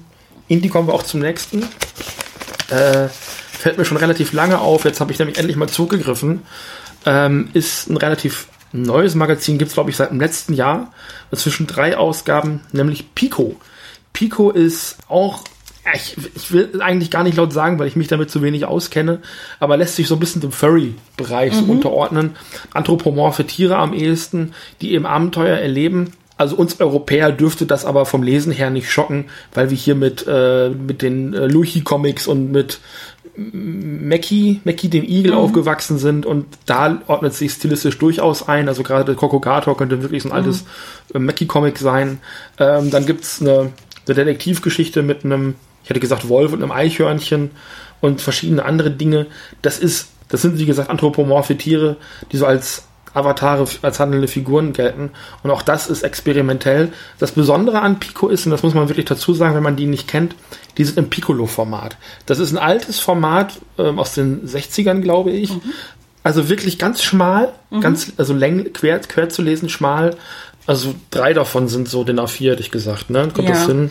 Also die Ausrichtung ist so ein bisschen wie bei einem Kontoauszug in Print, äh, nur noch kleiner im Format. Ja, und nicht so traurig. Das stimmt. ähm, also, und auch, ja genau, ja. und auch da gibt es laufende Serien äh, und auch da kann sehr viel experimentiert werden. Und das genieße ich. Die Sachen, die hier drin sind, sind, glaube ich, komplett Webcomics. Äh, ich habe noch nicht nachrecherchiert, was die einzelnen Geschichten sind. Dingsbums ist auch eine Person, mit der ich auf Twitter so ein bisschen verbunden bin. Ich hätte das aber schon länger mal auf dem Schirm, dass ich das besorgen wollte. Die kriegt man vorrangig auf deren Patreon. Da kostet das aus Deutschland mittlerweile 7 Dollar. Mhm. Wenn man da, ich habe noch 9 bezahlt weil es diesen Pledge noch nicht gab. Ähm, Perk heißt es, ich weiß gar nicht, wie es auf äh, Patreon heißt.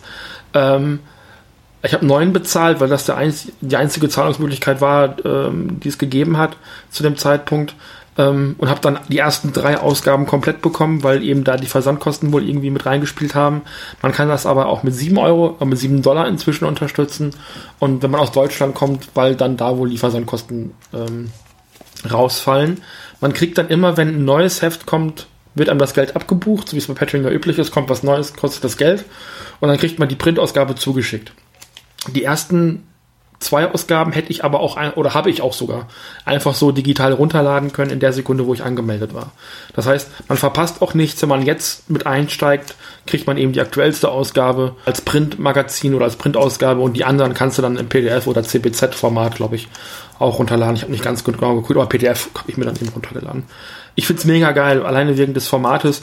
Und ich meine, dass dieses, diese Piccolo-Comics ein Sammlerobjekt sind, sieht man einen da schon dann daran, dass es eben auch einzelne Bags und Boards dafür gibt. Ne? Mhm. Also diese kleinen Taschen, Plastiktaschen mit den Papierschubern drin. Also diese sehr gut Comics sind damals auch so erschienen. Also man macht Web, druckt Webcomics, aber druckt sie nicht irgendwie in so eine Dinner 5 Klatte und meint, ihr seid, irgendwie die coolen Leute. Macht was Besonderes mit eurem, mit eurem Comic. Das ist haptisch einfach mega geil.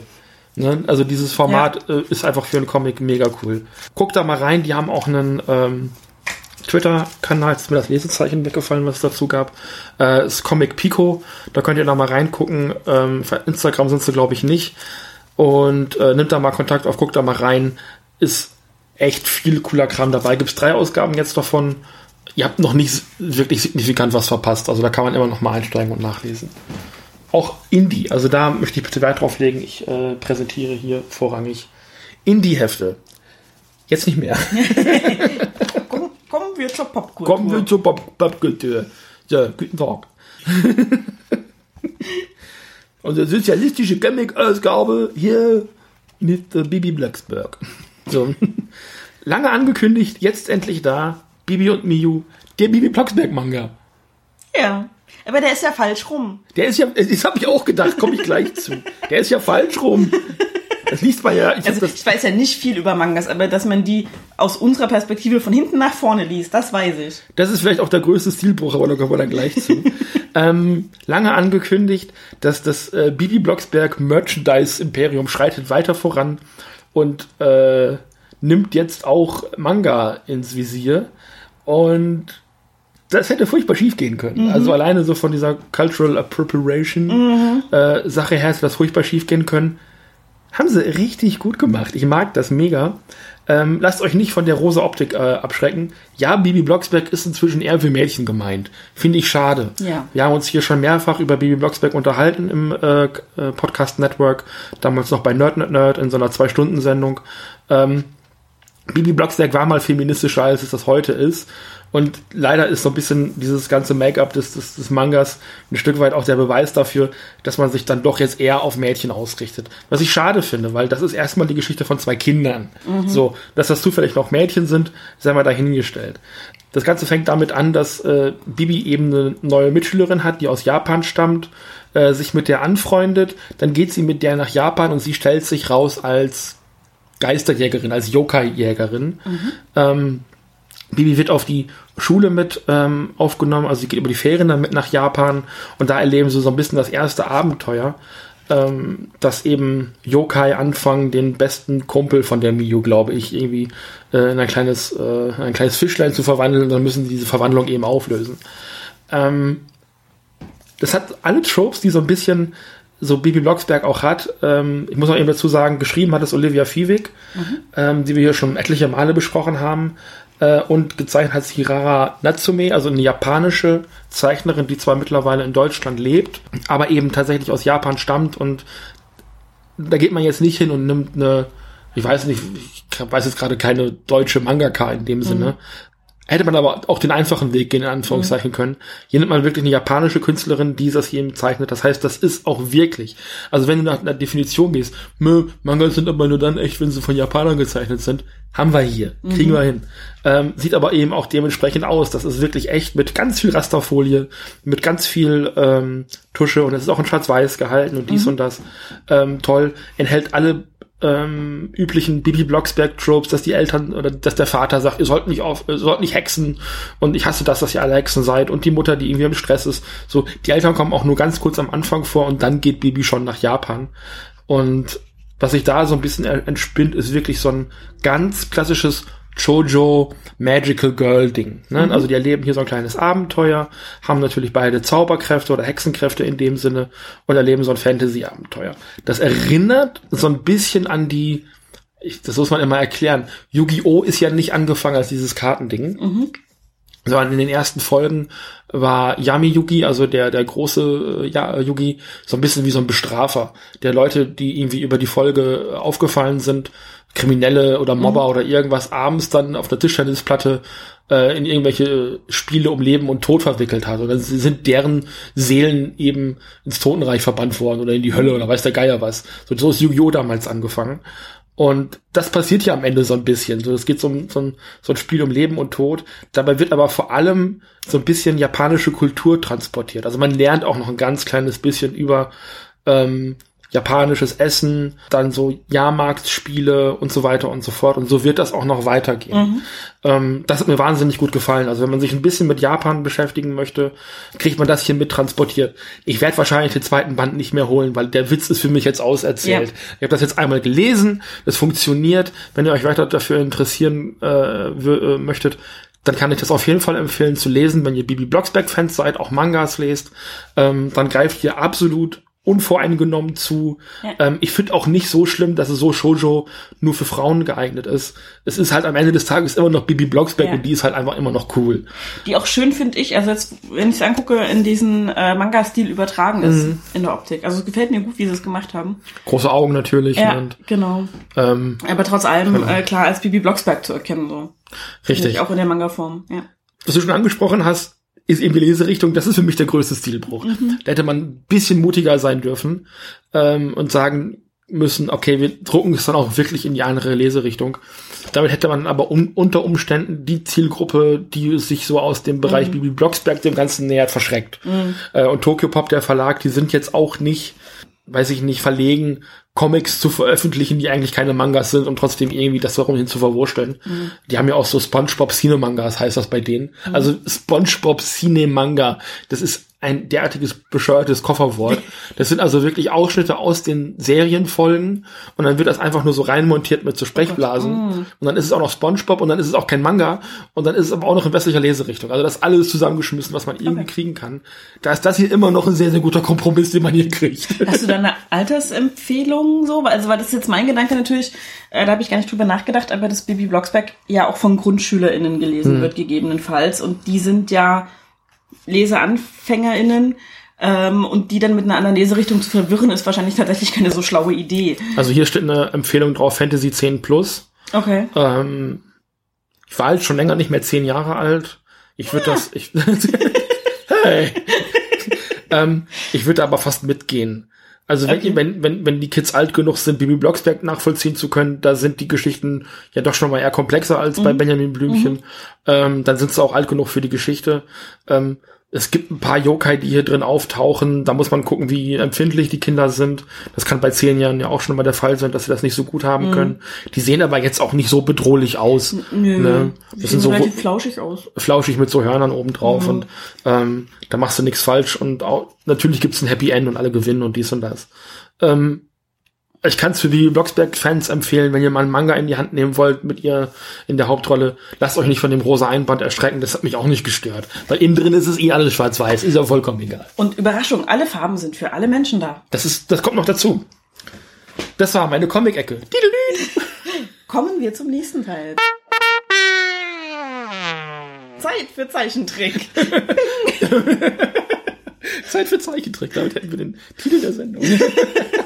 Wir haben zwei tolle, äh, also naja, wir haben zwei Zeichentrickserien geguckt. Wir haben zwei Serien geguckt. Wir haben zwei Serien geguckt und die eine heißt 12 Forever und die andere heißt Infinity Train. Ich habe mich auf beide Serien fast gleich doll gefreut, weil beide Serien angefangen sind als Cartoon Network Original, heißen sie in dem Fall. Das sind Cartoon-Piloten, kann man sagen. Mhm. Und um Infinity Train entstand relativ zügig ein Mega-Hype um Trail Forever nicht so sehr. Mhm. Was ich schade fand, weil auch Trail Forever, kommen wir dann gleich in der Besprechung mhm. zu, auch, also zumindest in den Piloten ein paar Ideen hatte, wo man sagen könnte, da hätte man was, hätte man was draus machen können. ähm, und um Infinity Train was im Piloten schon so viel dichter erzählt gewesen mhm. ist als Trail Forever, wo du gemerkt hast, die Welt dahinter ist einfach viel, viel größer, gab es dann eben diesen Mega-Hype und relativ schnell wurde klar, die Welt will eigentlich eine ganze Infinity Train-Serie haben. Bei Trail Forever war die Reaktion verhaltener, aber auch da war im Grunde genommen Begeisterung vorhanden. Mhm. Wir fangen mal an mit 12 Forever wo wir sagen müssen, das lief auf Netflix erstmal mhm. zuerst äh, und nicht wie äh, Infinity Train im normalen Cartoon Network Programm. Die haben wir nicht zu Ende geguckt. Nein. Weil du dich schon ein bisschen früher so ein bisschen mhm. beschwert hattest, ich dann irgendwie auch gemerkt habe, irgendwie läuft es gerade so ein bisschen rund. Mhm. Ähm, so der, der Witz ist da auch auserzählt. Irgendwie macht die Serie nicht mehr sehr viel mit seiner Prämisse wir haben, glaube ich, von den 26 Folgen, die es gibt, es sind, glaube ich, 25 Folgen, aber die erste ist eine Doppelfolge, so dass man auf diese typischen 13 Folgen, mhm. ah, 20 Minuten ungefähr kommt. Das ist ein bisschen mehr, weil die Folgen sind nicht alle 11 Minuten lang, manchmal sind so 13 Minuten lang, manchmal so 12 oder sowas, wechselt relativ oft. Ähm, aber du kommst auf eine relativ normale Serienstaffel am Ende. Mhm. Äh, wir haben 14 davon gesehen, glaube ich. Die ersten 14 Folgen, also glaube, ja. 15 insgesamt äh, mit der ersten Doppelfolge. Beschreib doch mal, worum es in der Serie geht, vielleicht zuerst. Es geht um Reggie. Die erleben wir am Anfang an ihrem zwölften Geburtstag. Also sie wird gerade zwölf. Sie hat einen besten Freund, der ist zu Besuch. Sie hat einen großen Bruder, der maulig ist, weil er im Teenageralter ist wahrscheinlich. Und eine Mutter, die ihr einen kleinen Berg Geschenke zum Geburtstag macht. Mit Dingen, mit denen Reggie nichts anfangen kann und will. Unter anderem ein BH, ich hätte das auch extrem peinlich gefunden, glaube ich, wenn ich Kumpels an meinem Geburtstag da gehabt hätte und ein BH auspacken müsste. Das war was der Mannschaft auf jeden Fall. Ja, ja, das hätte ich extrem scheiße gefunden. Und sie bekommt quasi von der Mutter gesagt, na ja, und du wirst ja jetzt langsam erwachsen und jetzt wird es auch zeitig so zu benehmen und und Reggie wehrt sich mit Händen und Füßen dagegen und flüchtet nach Endless. Das ist so eine Fantasiewelt. Ähm, also man kann drüber streiten, wie inwieweit Endless real ist oder nicht, aber das ist, glaube ich, nicht so ganz ähm, mhm. explizit der Punkt. Und in dieser Fantasiewelt ist sie halt einfach, ja, ein bisschen wie eine Superheldin, sage ich mal. Todd, ihr Freund, hat da auch Zugang zu. Im Laufe der Serie kommt noch ein weiteres Mädchen dazu, Esther, mhm. ähm, die auch Zugang zu dieser Welt hat. Man weiß nicht so ganz genau warum. Die haben alle drei jeweils so einen Schlüssel um den Hals hängen, mit dem sie da... Aus Knete hätte ich gesagt. Ja, Knete, irgendwie so, genau. Oder Fimo. Das, dieser Schlüssel gewährt ihnen eben Zugang ja. nach Endless. Und Reggie betrachtet Endless so ein bisschen als ihr Königreich. Und da kann sie alles tun und alles machen, alles aufheben an alten Spielsachen, was ihre Mutter sagt, muss sie wegtun und ähnliches. Ähm, sie kann da einfach für immer zwölf bleiben, deshalb auch der Serientitel 12 Forever und muss nicht erwachsen werden so und kann sich da austoben. Und in der Regel ist es tatsächlich so, dass die Folgen eben mit irgendwas im realen Leben anfangen, mit dem Reggie ein Probleme hat, weil es von ihr verlangt, erwachsener zu sein, als sie ist und als sie sein möchte.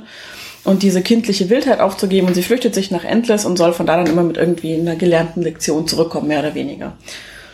Das klappt mal besser und mal gar nicht. Ja, und besser heißt auch nicht gut. Ja. Meiner Meinung nach. Also ich habe große Probleme mit der Serie. Wir haben da zwischendurch ein bisschen drüber diskutiert, weil du sagtest, naja, wir haben jetzt genug Serien gehabt, wo den Kindern gar keine Grenzen gesetzt werden und das äh, ist schon okay, dass das auch mal wieder eine Serie gibt, wo das passiert. Mhm. Ich finde es ein bisschen scheiße, dass das wieder mit einer Serie passiert, wo ein Mädchen die Hauptfigur ist. Mhm. Ich finde es prinzipiell gut, dass es Serien mit Mädchen als Hauptfigur gibt, das ist nicht die Frage. Und dann erklärt auch beispielsweise, also die Folge, die wir gesehen haben, mit der du das meiste Problem hattest, dann erklären wir doch mal das Problem. Ähm, genau, also die drehte sich darum, dass ähm, Reggie und ihre Mutter zu einer Hochzeit eingeladen waren und Reggie irgendwie von ihrer Mutter eingekleidet werden sollte in ein hübsches Kleid. Das wollte sie partout nicht. Ähm, und sie hat, also sie waren zu dritt einkaufen, Esther war schon dabei, die Mutter. Die beiden haben sich super gut verstanden. Ähm, und Reggie mit ihrer wilden Art ist halt immer irgendwie ausgebrochen und hat das Ganze auch so ein bisschen sabotiert, sage ich mal. Und mhm. ist dann nach Endless geflüchtet. Und am Ende der Sendung, ähm, der Folge, hat sie dann das Kleid, also hat die Mutter ihr das Kleid gekauft, das sie eigentlich nicht haben wollte. Und dazu aber auch ein paar Stiefel, die Reggie cool fand, mit der Aussage, naja, so, du sollst dich für den einen Tag halt hübsch machen, aber du sollst auch du bleiben, also kriegst du jetzt hier auch noch die Stiefel von mir. So. Ähm, was ich schwierig fand, dass alle Entscheidungsgewalt bei der Mutter lag und mhm. die Mutter auch nicht in der Lage war, ähm, das mit Reggie so zu bearbeiten, dass Reggie das einsieht. Also ja, die Mutter hat gesagt, es ist nur für den einen Tag und es wäre einfach toll, wenn du dich da irgendwie so mal hübsch machen könntest und nicht aussiehst wie ein Wildfang. Ähm, also wobei die Mutter ohnehin sehr den weiblichen Rollenbildern entspricht und auch möchte, dass Reggie diesen Zuschreibungen an weibliche Rollenbilder entspricht, was de facto einfach nicht der Fall ist. Reggie ist nicht das Kind dafür so.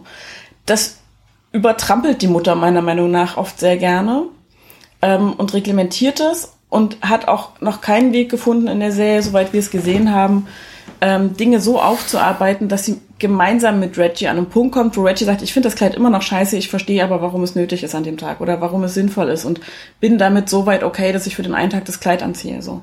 Sie freut sich dann darüber, dass sie die Stiefel kriegt, aber sie, sie findet das Kleid immer noch scheiße und sie hat, glaube ich, nicht so richtig dolle verstanden in der Folge. Zumindest nicht im Gespräch mit der Mutter, warum es vielleicht einfach mal angemessen ist zu sagen, ich bin zwar ich, aber ähm, es gibt Situationen, wo ich Kompromisse machen muss. Ich gebe dir recht, wenn du sagst, sie hat es nicht verstanden. Mhm. Das ist auch einer meiner größten Probleme an der Serie, zumindest dem Teil, den wir gesehen haben. Da komme ich dann gleich nochmal zu, den Punkt greife ich wieder auf. Wo ich dir widersprechen möchte, ist, dass in, also ich bin jetzt nicht der mega Oberexperte, was Kindererziehung mhm. angeht. Mhm. Was ich sagen kann, ist, ich hatte mal Kinder, das haben wir schon mal besprochen, ja. werde ich jetzt hier nicht weiter ausführen. Man lernt relativ schnell Dinge zu entscheiden, die für das Kind gut sind, von denen das Kind aber nicht weiß, dass es für das mhm. Kind gut ist. Gerade wenn man es mit kleinen Kindern zu tun hat. Und zwölf ist halt jetzt erstmal ein Alter, wo Kinder noch nicht die Reife haben, alles selber zu entscheiden. Das mag für Einzelfälle gelten, für andere nicht.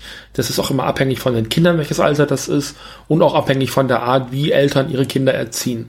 So, da mache ich als jemand, der selber keine leiblichen Kinder hat, auch niemanden irgendwelche Vorschriften, sondern möchte ich ganz diplomatisch sagen, das muss auch jeder, jedes Elternteil, jeder, es ist eigentlich ein Elter, ich weiß es mhm. nicht, selber entscheiden, wie Kinder da auf die Welt vorbereitet werden.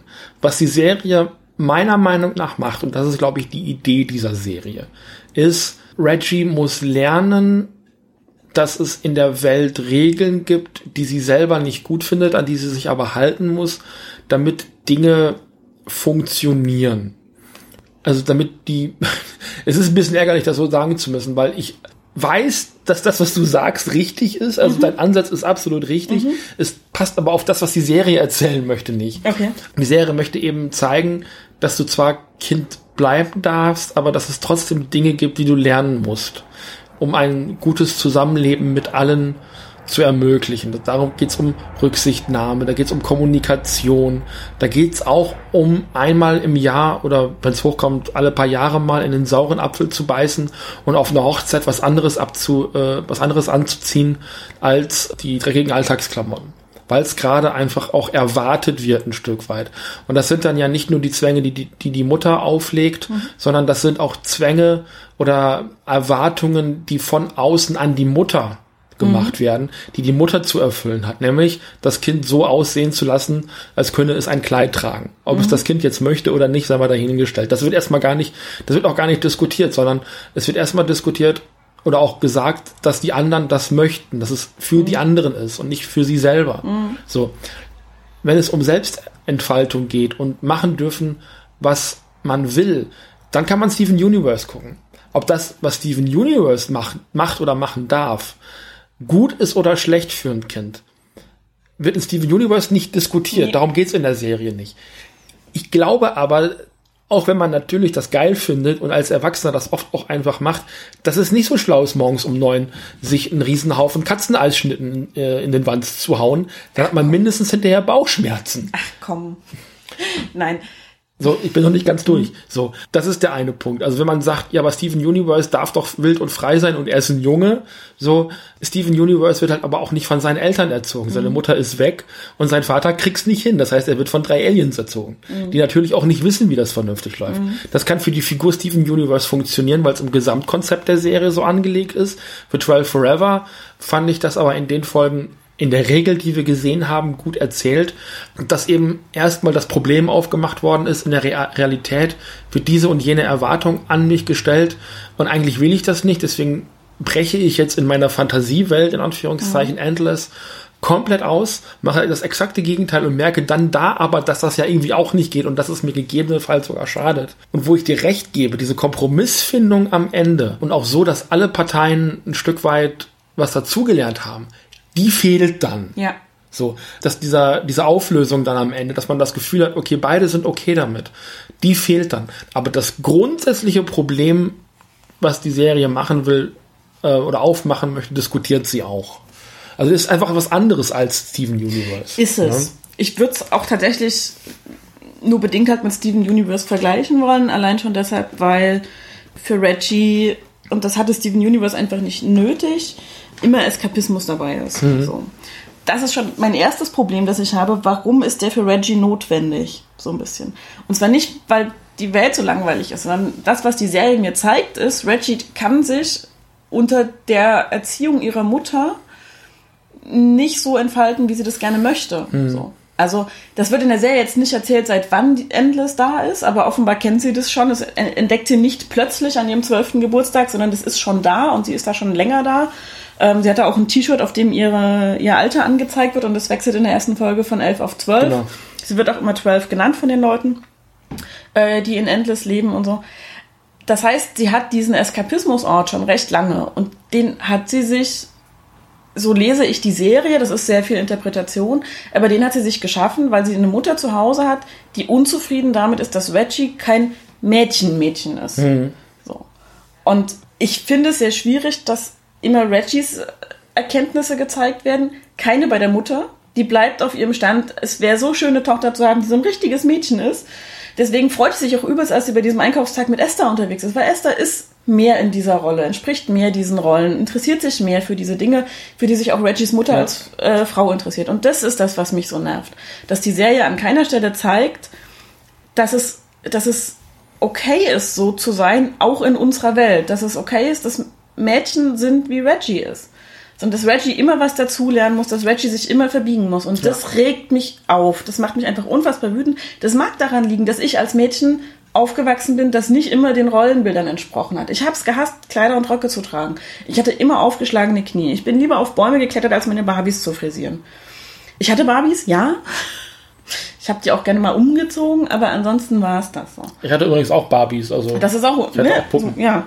Und das Ding ist halt. Oder eine Puppe, aber ich hatte Puppen. Ja. Und ich mhm. weiß, wie es sich anfühlt, wenn du eigentlich immer gespiegelt bekommst, du bist so wie du bist nicht gut genug. Wir hätten uns was anderes gewünscht. Und das ist einfach extrem scheiße. Und die Serie hat es bisher nicht aufgelöst.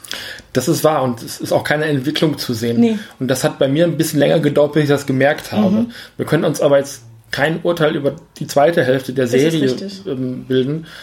Da aber jetzt in den ersten 14 Folgen so gut wie gar nicht horizontal erzählt worden ist, mhm. vermute ich und nehme ich jetzt einfach mal an, dass da jetzt auch nicht mehr so großartig was stattfindet. Mhm. Das ist meine Vermutung. Wir können das mal irgendwann verifizieren. Vielleicht gucke ich es einfach alleine zu Ende, wenn ich mhm. mal die Zeit habe. Ich habe jetzt ein bisschen mehr Zeit als du. Vielleicht gucke ich es dann einfach mal vor Spaß zu Ende und dann reden wir noch mal drüber, ja. dass es sich geändert hat oder auch nicht. Sehen wir dann. Nichtsdestotrotz hat die Serie so zwei, drei Elemente, die mich dann doch relativ milde gestimmt haben. Wo ich gesagt habe, okay, dafür gucke ich dann doch noch mal weiter, mal schauen, was die Serie macht. Ähm, die Mutter ist am Ende des Tages immer noch alleinerziehend, mhm. hat eine gute Freundin. Ob das jetzt die Freundin der Mutter ist, weiß ich nicht. Aber es ist eine Verwandte, ich, es ist nicht so ganz hundertprozentig klar, aber die kommt halt immer mal wieder rein. Die ist ein bisschen, ein bisschen, man sagt immer so buschikos, aber das will ich jetzt eigentlich ja, gar nicht sagen. sie ist einfach ein bisschen derber, ein bisschen genau. lauter, sehr direkt. Die lässt sich nicht die Butter vom Brot genau. nehmen. So derb ist eigentlich das beste Wort dafür. Mhm. So, und die drückt dann auch mal alle drei Augen zu, wenn, wenn Reggie irgendwas macht und bestärkt das eigentlich. Also da, da kommen dann so die Konflikte der Mutter hin, äh, hinzu. Dann ist die Welt, in der Reggie ist, äh, dieses Endless, ist knackeknallbunt. Mhm. Da sind die absolut verrücktesten Figuren in der Zeichentrickserie, die ich jemals gesehen habe.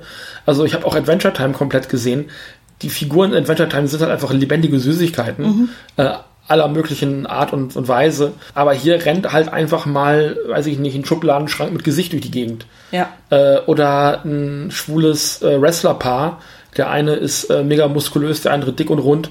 Und die sind halt immer eben zusammen so. Solche Figuren gibt's. Und relativ zu Anfang entsteht dann die Buttwitch, wie sie genannt mhm. wird, die aussieht wie so ein rotes. So Lizard fast, ne? Ja, wie so ein, wie so ein, so ein Echsen, Echsenwesen irgendwie. Androgyn gemeint, glaube ich, von einem Kerl gesprochen. Ich bin mir nicht hundertprozentig sicher, ob das so astrein gelungen ist. Mhm. Ist aber nochmal eine zusätzliche Diskussion. Soll, glaube ich, schon so ein bisschen an Him von den Powerpuff Girls erinnern. Das ist so der Ansatz dahin, der ja auch, ähm, also Him in, in den Powerpuff Girls ist ja auch so äh, androgyn äh, angelehnt, da wiederum mhm. an die Blaumiesen in Yellow Submarine. Also das soll wohl eher so eine Figur sein. Das ist so ein bisschen die Antagonistin dieser Serie. Die taucht aber sehr sporadisch auf. Mhm. Also das ist ja nicht so, dass diese Buttwitch in Endless immer irgendwie einen Plan aushackt, um Reggie und ihre Freunde zu sabotieren, sondern die kommt dann mal und macht irgendwas. Äh, oder auch Big Deal, der irgendwie so ein, so ein Fledermauswesen mit Schlips ist oder sowas. Mhm. Also da haben sie wirklich ganz tief in die, äh, in die Ideenkiste gegriffen und also wirklich manchmal denkst du, was ist das für ein komisches Viech? Ja, du hast halt auch bei vielen wirklich keine Referenz in dem mhm. Sinne. Ne? Also du kannst nicht sagen, ja, das ist ein Käfer mit, weiß ich nicht, weniger Beinen oder, oder extra irgendwie das drauf. Genau, und da, da sind Superhelden mit dabei, irgendwelche Tokusatsu-Figuren. Also mhm. Reggie hat auch Godzilla und, und äh, Power Rangers irgendwie so an der Wand hängen. Mhm. Äh, so ein Kamen Rider oder irgendwie sowas. Also da ist auch ganz viel in ihrer Fantasiewelt von dem drin verarbeitet. Da ist so eine riesige Sprungfeder, ist irgendwie auch ein Charakter oder sowas. Ja. Und so, wie du sagtest, so dieses, ja, wir machen uns jetzt irgendwie Girls Day und, und Boys Day, mhm. wo dann eben eingekauft worden ist und, und, und Shopping und dann war aber Todd, der Kumpel, in der Endless-Welt und hat dann diesen Boys Day mhm. gemacht. Mhm. Und da wusste er und die anderen Figuren halt gar nicht, was machen Jungs eigentlich. Und das ja. war für mich so die Konterkarikatur dessen, ja. so dass, dass an Reggie eben diese Erwartungen gestellt worden sind und in Endless geht aber da währenddessen das komplette Chaos eigentlich mhm. ab, weil irgendwo also die versuchen schon so Gender-Stereotypen mhm. aufzuhebeln, machen es dann am Ende des Tages aber zumindest was Reggie angeht nicht konsequent genug. Ja. Und der Punkt, wo ich dann gesagt habe, Moment, jetzt wird die Serie gerade gemein ist, weil es da so eine schräge Figur gibt, das ist so ein Gnom, mhm. der ist ein bisschen seltsam mhm. und der wird dann von Reggie und den Freunden tatsächlich so aktiv abgestoßen und weggestoßen, nach ja. dem Motto, der ist irgendwie creepy und dies und das, wo ich dann gesagt habe, also das, da war für mich der Punkt auch erreicht. Jetzt ja. wird die Serie wirklich gemein und so den Vergleich zu Adventure Time lasse ich auf der kreativen Ebene gelten, dass es da ein kanonisches homosexuelles Paar innerhalb dieser Fantasiefigur aber leider mhm. nur gibt, lasse ich auch nochmal so als Pluspunkt gelten. Das Ganze hat auch den Stil von so einer Magical Girl Serie. Das heißt, mhm. Reggie kann sich aus so einem kleinen Oktopuswesen immer Waffen geben lassen. Und das ist nicht immer nur so Pfeil und Bogen oder sowas, sondern das ist mal eine, eine Bazooka oder mal irgendwie eine Axt oder, aber das sind wirklich aktive Waffen. Aber das ist dann einfach nur noch für die Actionsequenz, weil aus ihren vergrabenen Dingen, die sie halt eben versucht, aus ihrem Leben, aus ihrem realen Leben zu verbannen, oft eben auch Monster entstehen, ja. gegen die sie noch kämpfen muss. So, da brilliert die Serie für mich stilistisch einfach so in diesem Mix sehr gut. Mhm. Das habe ich, das habe ich immer gemocht, so diese Actionsequenzen. Und dann aber gibt auch bei den Kreaturen punktet für mich. Es gibt da so vierbeinige Figuren, äh, wo dann hinten noch so ein anderes Viech hinten drauf ja, sitzt. Ja, und die sagen immer, die sind verheiratet. Und dann kommen die aber eines Tages nach Hause und dann ist da ein weibliches Wesen mit einer weiblichen kleinen Figur auf dem Rücken und dann sind die aber jeweils miteinander verheiratet. Also das, das geht schon echt großartig mhm. ab. So. Was die Serie auch schön macht, finde ja. ich, dass die drei äh, Hauptfiguren, die Kinder, ähm, Todd ist äh, Latin Cross, Latinx. Vielleicht auch einfach Latin, ich weiß es gerade nicht. Oder auch Latin, man ja. weiß es nicht genau. Und Esther, die dazukommt, ist eine Black Person of genau. Color. Also da, da wird schon auch ein bisschen Diversität gezeigt. Auch die Mutter ist keine schlanke äh, Supermodel-Figur, sondern ist eher so ein bisschen rund und weich. Ähm, und so wie sie gezeichnet ist, hätte ich jetzt gesagt, aus meiner Erfahrung, trägt keine BHs. Ja. So, finde ich okay. Niederbitte Ketten der Bourgeoisie. genau. ähm, ich habe den, also was ich sagen möchte, ist, so ein bisschen der Serie möchte ich bescheinigen, sie bemühte sich stets. ja, das ist ärgerlich, genau. Und sie scheitert aber leider so oft für mich, wo ich ja. denke, keine Ahnung, also vielleicht ist es ein Einstieg für Menschen, die auf dem ganzen queer Feminismus Acceptance Weg noch nicht so weit sind. Ein Einstieg. Aber ich, dann ist es kein gut gemachter, finde ich. Ich, ich würde auch, dass die Zielgruppe, also Reggie selber ist zwölf, mhm. ich würde die Zielgruppe aber eher noch mal eine Stufe drunter ja. setzen. Also irgendwo bei acht oder zehn. Mhm. So, wo klar ist, die Geschichten sind insgesamt weniger komplex. Es sind klare äh, Symbole, die verwendet werden, die auch ein junges Kind versteht. Das halt eben mit, mit queeren Figuren. Es gibt da irgendwie Dr. Champion heißt der, glaube ich, mhm. wo man gar nicht so genau weiß, ob Männlein oder Weiblein. Es hat halt durchaus auch Geschlechts. Die Buttwitch selber ist auch eher eher androgyn. Durch die Wahl der Synchronstimme ist, glaube ich, einer von der IT-Crowd. Ich habe keine Ahnung. Und ich, ich finde die Serie auch knallbunt gestaltet. Also wenn, wenn, wenn man jetzt sagt, so als Erwachsener nimmt man da vielleicht nicht genug mit, um es zu Ende zu gucken. Ich finde es jetzt um es Kindern zu zeigen, ist es auf keines, keinen Fall schädlich in dem mhm. Sinne. Es ist vielleicht nur nicht ganz konsequent in seiner Art. Ja. Das ist so, also ich habe es auch mit einem guten Gefühl abgebrochen, weil ich gesagt habe, A, wir haben noch genug anderes Zeug zu gucken ja. und B, ich sehe, wo ihr hin wollt und für mich ist es nicht konsequent genug zu Ende erzählt. Ja. Ich hatte aber nicht das Gefühl, als hätte ich mit den 14 Folgen, und das sind dann ja auch, was sind das, äh, vier Folgen in einer Stunde. Wir haben auch drei, vier Stunden mit der Serie verbracht. Ja. So, dass das herausgeschmissene Zeit gewesen ist. Vor allem, weil das ja eine von den Serien gewesen ist, auf die ich mich wirklich ein paar Jährchen mhm. jetzt auch gefreut habe. Mhm. Also ich beobachte das ja, was Cartoon Network macht. Dass die Serie jetzt schlussendlich bei Netflix gelandet ist, mag auch daran liegen, dass Netflix gerade überall Geld hinschmeißt, um irgendwie Leute auf das äh, auf die Plattform zu bekommen, weil die einfach gerade Torschlusspanik haben wegen Disney Plus, ganz eindeutig. Deswegen kommt da momentan auch viel Kram, der so eine Staffel läuft und dann mhm. abgesetzt wird, mhm. weil sie dann doch noch mal 200 Millionen Dollar äh, äh, irgendwie äh, ausgeben wollen, damit die, was war das, Walking Dead oder Game of Thrones Macher dann da irgendwas machen. Mhm was sich ein bisschen beißt. Also ihr könnt nicht Tuka und Bertie absetzen, dem Motto gucken nicht genug Leute, aber dann 200 Millionen Dollar ausgeben, die ihr eigentlich nicht habt, äh, um irgendwelchen generischen Mainstream-Scheiß. Das, das ja. funktioniert für mich nicht. Nee. Also ich habe und Bertie nicht gesehen, aber das ist ein Skandal und das scheint die nicht zu interessieren. Mhm. Ne? Genauso ist eben so dieser ganze, diese ganze Experimentierfreudigkeit zu, ähm, zu erklären. Der Macher vom Book of Life, mhm. dem besseren Coco. Mhm. Der hat neulich geschrieben, dass sein neuestes Projekt, was eben auch dort auf Netflix läuft, bei denen sofort angenommen worden ist. Mhm. Nach dem Motto weibliche Heldin, äh, alles im Maya-Setting irgendwie angesiedelt und so weiter und so fort. Netflix hat das mit offenen Armen empfangen, weil die einfach Kram brauchen. Die sind angewiesen auf neuen geilen Kram. Ja. Ne, Busters, was gerade läuft, auch von einem schwarzen Kreativen dahinter, quasi Anime, so amerikanische Anime-Serie. Das haben die mit, also mit offenen Armen genommen, weil die einfach Stoff brauchen im Moment.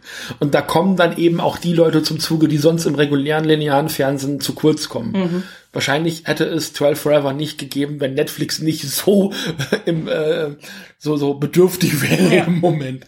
Wo du aber gerade von neuen geilen Kram Neuer geiler Kram. Lass uns doch zu der anderen Serie kommen, die wir geguckt haben. Die neue geile Serie. Infinity Train. Infinity Train.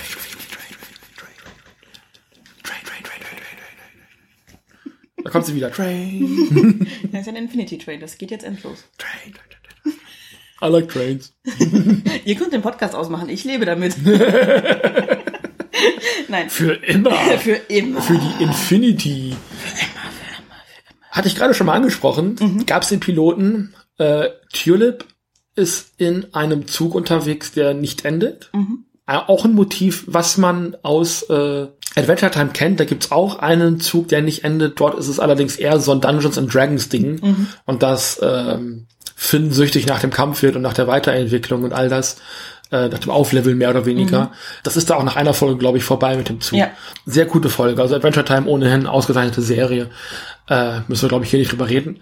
Und hier ist die Idee, dass sie eben in diesem Zug unterwegs ist und jeder neue Waggon, so ein bisschen wie bei Snowpiercer, ähm, jeder neue Waggon eben auch eine neue Welt enthalten kann. Entweder ist es wirklich nur ein Raum, wo ein Rätsel gelöst werden muss, ein bisschen wie bei Zelda, und dann kommt sie in den nächsten. Es kann aber auch sein, dass in diesem Waggon wirklich, also so It's bigger on the inside, wirklich unfassbar viel, also eine ganze Landschaft mit, mit, äh, mit Häusern und, und Städten und, und äh, Wasserfällen und hast du mhm. nicht gesehen, eigenen Zivilisationen und sowas in diesem Zug unterwegs ist. Und sie gerät eigentlich eher zufällig in diesen Zug, weil ihr was in ihrem Privatleben nicht passt. Mhm. Da kommen wir dann gleich nochmal zu. Und versucht sich dann eben ans Ende zu kämpfen, weil sie mitbekommt, dass man dann dort hinauskommt und mhm. trifft dort erst auf One One, mhm was ein kleiner runder Roboter ist, der sich aufspalten kann und dann zwei sehr starke entgegengesetzte Persönlichkeiten hat. Einmal Set One und Good One oder Glad One. Glad, Glad One, glaube ich, ne? Mhm. Genau. Set One und Glad One. Äh, der eine ist manisch, der andere depressiv. Ich glaube, das ist auch die Idee dahinter. Mhm. Und dann trifft sie später noch Atticus, den man aus dem Piloten kennt. Das ist ein kleiner Corgi. Mhm. Und das ist der König von Corgenia, heißt der mhm. Laden, glaube ich. Ne? Das ist eine der ersten Waggons, die sie dort, äh, den sie dort eben trifft äh, oder reingeht. Was ich aber vorneweg sagen möchte, die Serie ist von Owen Dennis, der auch schon an Infinity, äh, Quatsch, an Adventure Time mitgearbeitet mhm. hat. Natürlich hat er an Infinity Trade mitgearbeitet. Toller Typ. Ich hatte vor vielen, vielen Jahren kurz E-Mail-Kontakt mit Owen Dennis. aus einem ganz anderen Grund tatsächlich. Der ist nämlich auch Musiker. Mhm. Äh, und hatte damals eine Band namens Galacteron. So fancy schmancy 80s Synthwave Pop weit bevor diese Vaporwave-Welle ähm, über uns hineinbrach, hat er eben mit Galacteron auch so 80er Jahres ähm, Vintage Synthie Popmusik gemacht, hat ein Album mit Galacteron, das war so eine virtuelle Band, ähnlich wie, ähnlich wie die Gorillas oder sowas eben, äh, hat er das aufgemacht ähm, mit einem jungen asiatischstämmigen Mädchen, was eben eine Truppe Aliens trifft, von denen einer aussieht wie eine riesige Vagina. das ist mega großartig. Äh, und die haben dann, können dann eben verschiedene Instrumente spielen und zusammen haben sie eben ein Album gemacht. Das konnte man damals, glaube ich, nur digital bei Amazon kriegen. Hatte von dieser Band gehört. Owen Dennis selber hat dann auch sehr viel Werbung gemacht online und ich war damals einfach in dieser Retro-Chip-Musik-Szene mega drin und habe dann versucht, äh, Kontakt zu ihm aufzunehmen und der hat mir dann mega viele Demo-Versionen von seiner Musik geschickt. Geil. Also, also er will das hier niemals hören, er wird sich wahrscheinlich auch nicht mehr daran erinnern, dass wir jemals Kontakt miteinander hatten. Aber der hat mich mega unterstützt, gesagt, ja, mit den Artikel, den du geschrieben hast, äh, über die Musik und so weiter und so fort. Also ich habe das halbe Album gehabt, bevor es raus war. Geil. Sehr, sehr geil. Owen Dennis, ich habe neulich noch mal ein Panel von der Comic-Con gesehen, Mhm. Infinity Train, mit, äh, mit dem Synchroncast. Mega flashy, cooler Typ, mega sympathischer Kerl. Und also auch eigentlich ein total geiles Projekt, was er hier angestoßen Mhm. hat. Im Voicecast ist unter anderem äh, Ernie Hudson, einer von den Ghostbusters, der spricht Atticus. Hm, Genau. Daher kam mir die Stimme so bekannt vor. Genau, das ist ähm, äh, Winston. Winston. Genau, das ja. ist Ernie Hudson.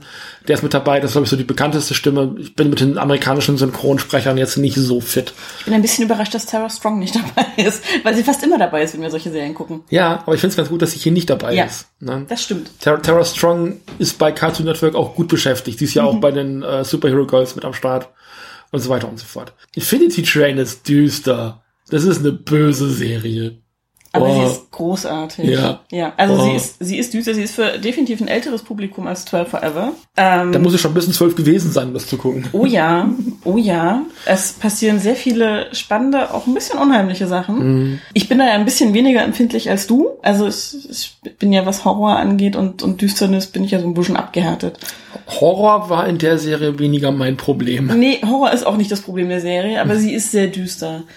Was aber die Serie für mich unfassbar viel toller gemacht hat als 12 Forever ist, dass Tulip diejenige ist, wirklich, die durch einen Prozess geht, die Dinge Mhm. lernt, die sie nicht ganz alleine lernt, weil sie ist ja mit Freunden unterwegs. Die Erkenntnisse, die sie hat, erarbeitet sie sich aber selber. Ja. Und deshalb bleiben die auch und sind auch wichtige Erkenntnisse für sie und sind auch Dinge, wo sie mal mit Sachen konfrontiert wird, die sie nicht gut findet und die, die mit denen sie lieber nicht konfrontiert werden möchte. Ja. Und äh, denen sie sich dann aber stellen muss aus diversen Gründen und auch stellen will bis zu einem gewissen Grad. Und wie das dann umgesetzt ist in der Serie, ist einfach toll und großartig und funktioniert in der inhärenten Logik der Serie für mich auch wesentlich besser als alles, was in 12 Forever passiert. jeder neue Waggon ist auch gleichzeitig eine neue Prüfung für sie. Und nicht nur eben für sie als, als Abenteurerin oder als, als Protagonistin dieser Serie, sondern eben auch für sie als, als Mensch, als Kind auch ein Stück weit. Die Eltern leben getrennt, das kriegt man in der ersten Sekunde eben mit, ähm, und sie ist damit auch nicht so hundertprozentig okay. Ihr Vater holt sie nicht ab zum Computercamp. Sie selber ist äh, angehende Spieleentwicklerin, was ziemlich cool ist. Ja. Und die äußeren Umstände sorgen einfach dafür, dass sie wahrscheinlich nicht auf dieses Camp kann, was der Auslöser ist dafür, dass sie eben in diese Welt gerät. Die, wenn ich das richtig verstanden habe, also im Gegensatz zu Endless und 12 Forever, aber auch tatsächlich real ist. Das ist in irgendeiner Art und Weise, man weiß es noch nicht, eben dieser Zug, der in einer anderen Dimension herumfährt und dort Ja. wirklich begehbar ist. Ähm, und wie gesagt, jeder neue Waggon ist eben auch eine Prüfung an sie selbst, an ihre Eigenschaften, an, an ihre Psyche, mit dem, was ihr Privatleben ausmacht, umzugehen und sich selber kennenzulernen. Sie hat eine Zahl auf der Hand, was ein Wert ist. Das kann steigen und sinken und sie weiß am Anfang auch nicht, wozu das ist. Aber immer, wenn sie eine persönliche Weiterentwicklung macht, egal in welcher Art und Weise, wenn sie selber als Person wächst, wird diese Zahl kleiner. Und daran merkt man so ein bisschen den Fortschritt. Und die Prüfungen, die ihr da auferlegt werden, das wirkt erstmal random. Man merkt aber relativ schnell, dass jede Prüfung auch genau auf einen, eine Facette, und das, das ist das, was ich wirklich großartig finde. Tulip ist im Gegensatz zu Reggie eine facettenreich erzählte Figur. Und jeder Waggon ist auf eine Facette eben abgestimmt. Und sei es Freundschaft, sei es äh, Loyalität, ähm, Mut, Selbstakzeptanz, Toleranz anderen gegenüber und so weiter und so fort. Also jede Folge bietet da neue Dinge, ähm, mit denen man arbeiten kann. Und das, das macht Tulip zu so einer also wirklich zu einer sehr viel vielschichtigere Figur, als das Reggie jemals sein könnte. Ja, ich mag die Optik sehr, ähm, weil die sich wunderbar die Waage hält zwischen völlig abgedrehten Waggons, die du auch nur kurz eingeblendet siehst. Mhm. Also es gibt einen Waggon, der einfach nur voller Enten ist. Wir lernen auch nichts in diesem Waggon. Sie geht einfach nur durch. Und es gibt den Fahrt, Fahrtrain, Fahrtcard. ja. Man kriegt ein bisschen was über die Dynamik dieses Zuges mit. Es gibt ein paar Antagonisten, die immer mal wieder auftauchen. Ja, die Katze. Die Katze, dann dieses mit diesen langen Metallhaaren, sage ich mal, mit diesen Ja. Greifern, dieses Ding, von dem One One im ersten Moment glaubt, das könnte seine Mutter sein. One One sucht nämlich seine Mama, Genau. äh, was sehr süß ist. Und dann gibt's den Con Conductor, also den, den Zugführer. Genau, den Ähm, Reggie eigentlich finden will, um zu genau. sagen, hier, ich muss hier raus und ich muss nach äh, Oshkosh ist, glaube ich, Genau, Tulip in dem Fall, aber ja. Tulip, Entschuldigung. Ja, man kommt genau. da durcheinander. Ja, ja. Die sind sich auch Ähm, so ähnlich. Ja, es tut mir leid. Versucht dann eben den Kontakter dazu zu bewegen, sie da rauszulassen, wo sie raus muss und nicht für ewig auf diesem Zug zu bleiben. Dieser Zug ist auch einfach, der wird toll gezeigt, weil du hast erst einen sehr langen Zug, den du siehst und irgendwann siehst du, dass diese Waggons auch untereinander die Plätze wechseln und wie das passiert. Das ist großartig gemacht. Und was ich sehr schön finde, ist, dass Teile des Zuges erklärt werden am Ende und dass das klar ist, dass diese Waggons auch nicht speziell für Tulip designt wurden. So, also es ist jetzt nicht so, dass da eine höhere Macht dahinter steht, die all diese Dinge tut, um Tulip zum Wachsen zu bringen, sondern dass Tulip, wie es im richtigen Leben halt auch so ist, einfach an den Dingen wächst, die ihr widerfahren. Ja. Dass es keinen besonderen Grund gibt, dass es ihr widerfährt in dem Sinne. Es gibt sicher einen Grund dafür, warum sie in diesem Zug ist. Aber es ist nicht so, und das finde ich ganz schön, es ist nicht so, dass das Universum sich für oder gegen Tulip verschworen hat. So. Und das finde ich auch schön, dass das Teil der Auflösung dieser hoffentlich ersten Staffel ist. Ich glaube, du sagtest, es gibt schon Die zweite ist angekündigt. angekündigt. Gott sei Dank. Ja. Und es funktioniert einfach so vieles richtig, richtig gut. Du sagtest gerade schon, zweite Staffel. Ähm, die erste News, die kam, Infinity Train kommt und das Internet, yay! Und dann sagte Röck, aber nur fünf Folgen. Und das Internet, hm, aber hey! es wird immerhin fünf Folgen, aber fünf Doppelfolgen. Also eben diese, dieses normale elf Minuten Format, was Cartoons heut- heutzutage, heutzutage schon seit 20, 25 Jahren haben. Manchmal wären mir das lieber, dass Cartoon-Folgen wieder länger werden. Aber ist nun mal halt so. Dafür passiert halt eben aber auch sehr viel und sehr konzentriert in einer Folge.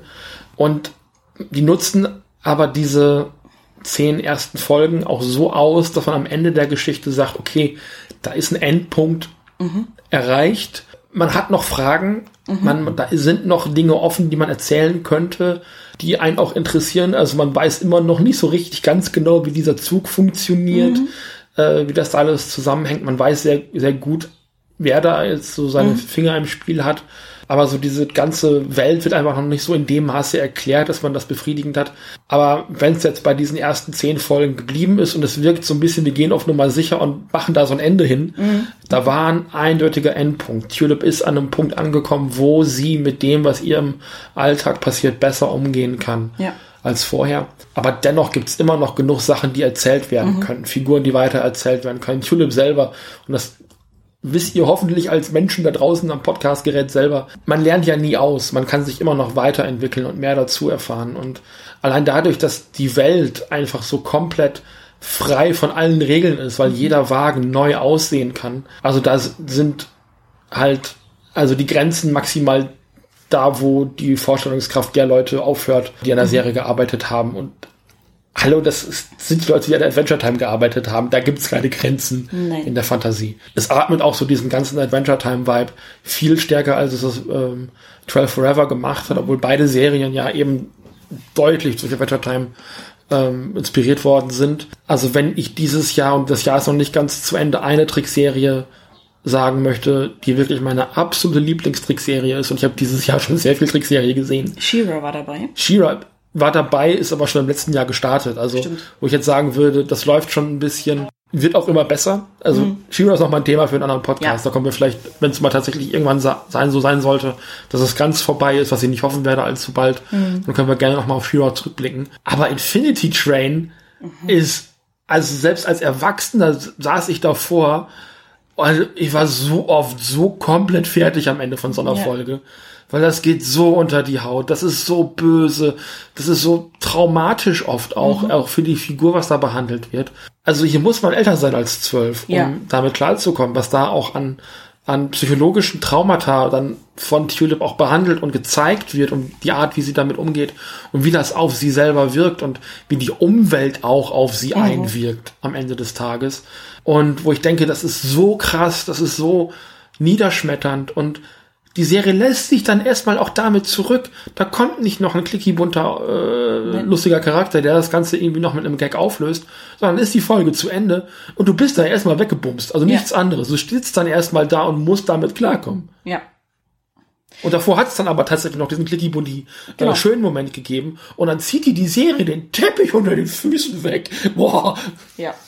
Und das ist halt einfach das, was, was ich mag bei Serien einfach und wo ich mich drauf freue, wenn die das haben und was viele von den Serien, die wir zusammen geguckt haben, auch geliefert haben, äh, muss ich sagen, dass die sich eben trauen, so eine Tiefe mit reinzubringen für die Figuren und für uns als Zuschauende, dass, dass da einfach eine emotionale Reichweite ausgelotet wird, die halt einfach Bestand hat im realen Leben, die nicht oberflächlich bleibt, die Ja. nicht, wo du nicht weiterklickst und sagst, ja, ist okay, ist ganz nett gewesen und jetzt vielen Dank so. Das ist das, was, wo wir, glaube ich, bei Danger und X so ein bisschen Schwierigkeiten hatten beim Reinkommen. Ja. Was die Serie dann so ab der vierten, fünften Folge vielleicht, ähm, Also ab der Mitte, ne, ja. ab der Mitte ungefähr, äh, geliefert hat und dann aber auch richtig.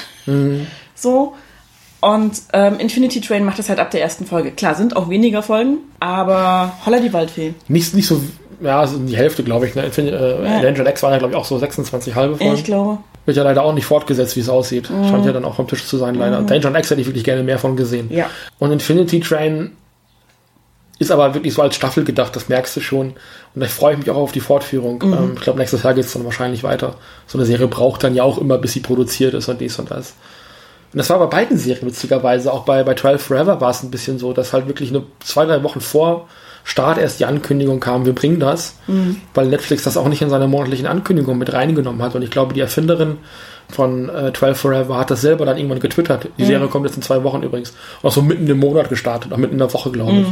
Ähm, weil Cartoons dann nicht am Freitag erscheinen, damit die nicht gegen die anderen Serien äh, irgendwie antreten müssen. Das macht Netflix schon absichtlich, dass Cartoons in der Mitte der Woche starten. Guckempfehlung. Ja, Es ist für, für Infinity Train auf jeden Fall. Es ist, also, seid drauf gefasst, es ist düster. Es geht wirklich ans Eingemachte. Das ist keine clicky bunti Serie. Also Adventure Time hatte solche Momente auch, wo es dann wirklich tragisch und dramatisch wurde und vorher war es noch bunt. Aber da flog dann eben noch der lustige bunte Charakter durchs Bild und hat irgendwie aufgelockert. Oder die zehn Folgen danach waren dann wieder irgendwelcher kranker, kaputter, lustiger Scheiß, wo man dann sagen konnte, okay, das entbehrt jetzt gerade jeglicher Logik und macht einfach mal so, äh, und um dann aber auch wieder zehn Folgen knallharten, mega epischen Quatsch zu erzählen. So, Adventure Time ist ja unfassbar viel Quatsch, aber episch eben. Das hier ist durch von der ersten bis zur letzten Sekunde dramatisch, natürlich lustig, weil Drama funktioniert nicht ohne Humor. Ja.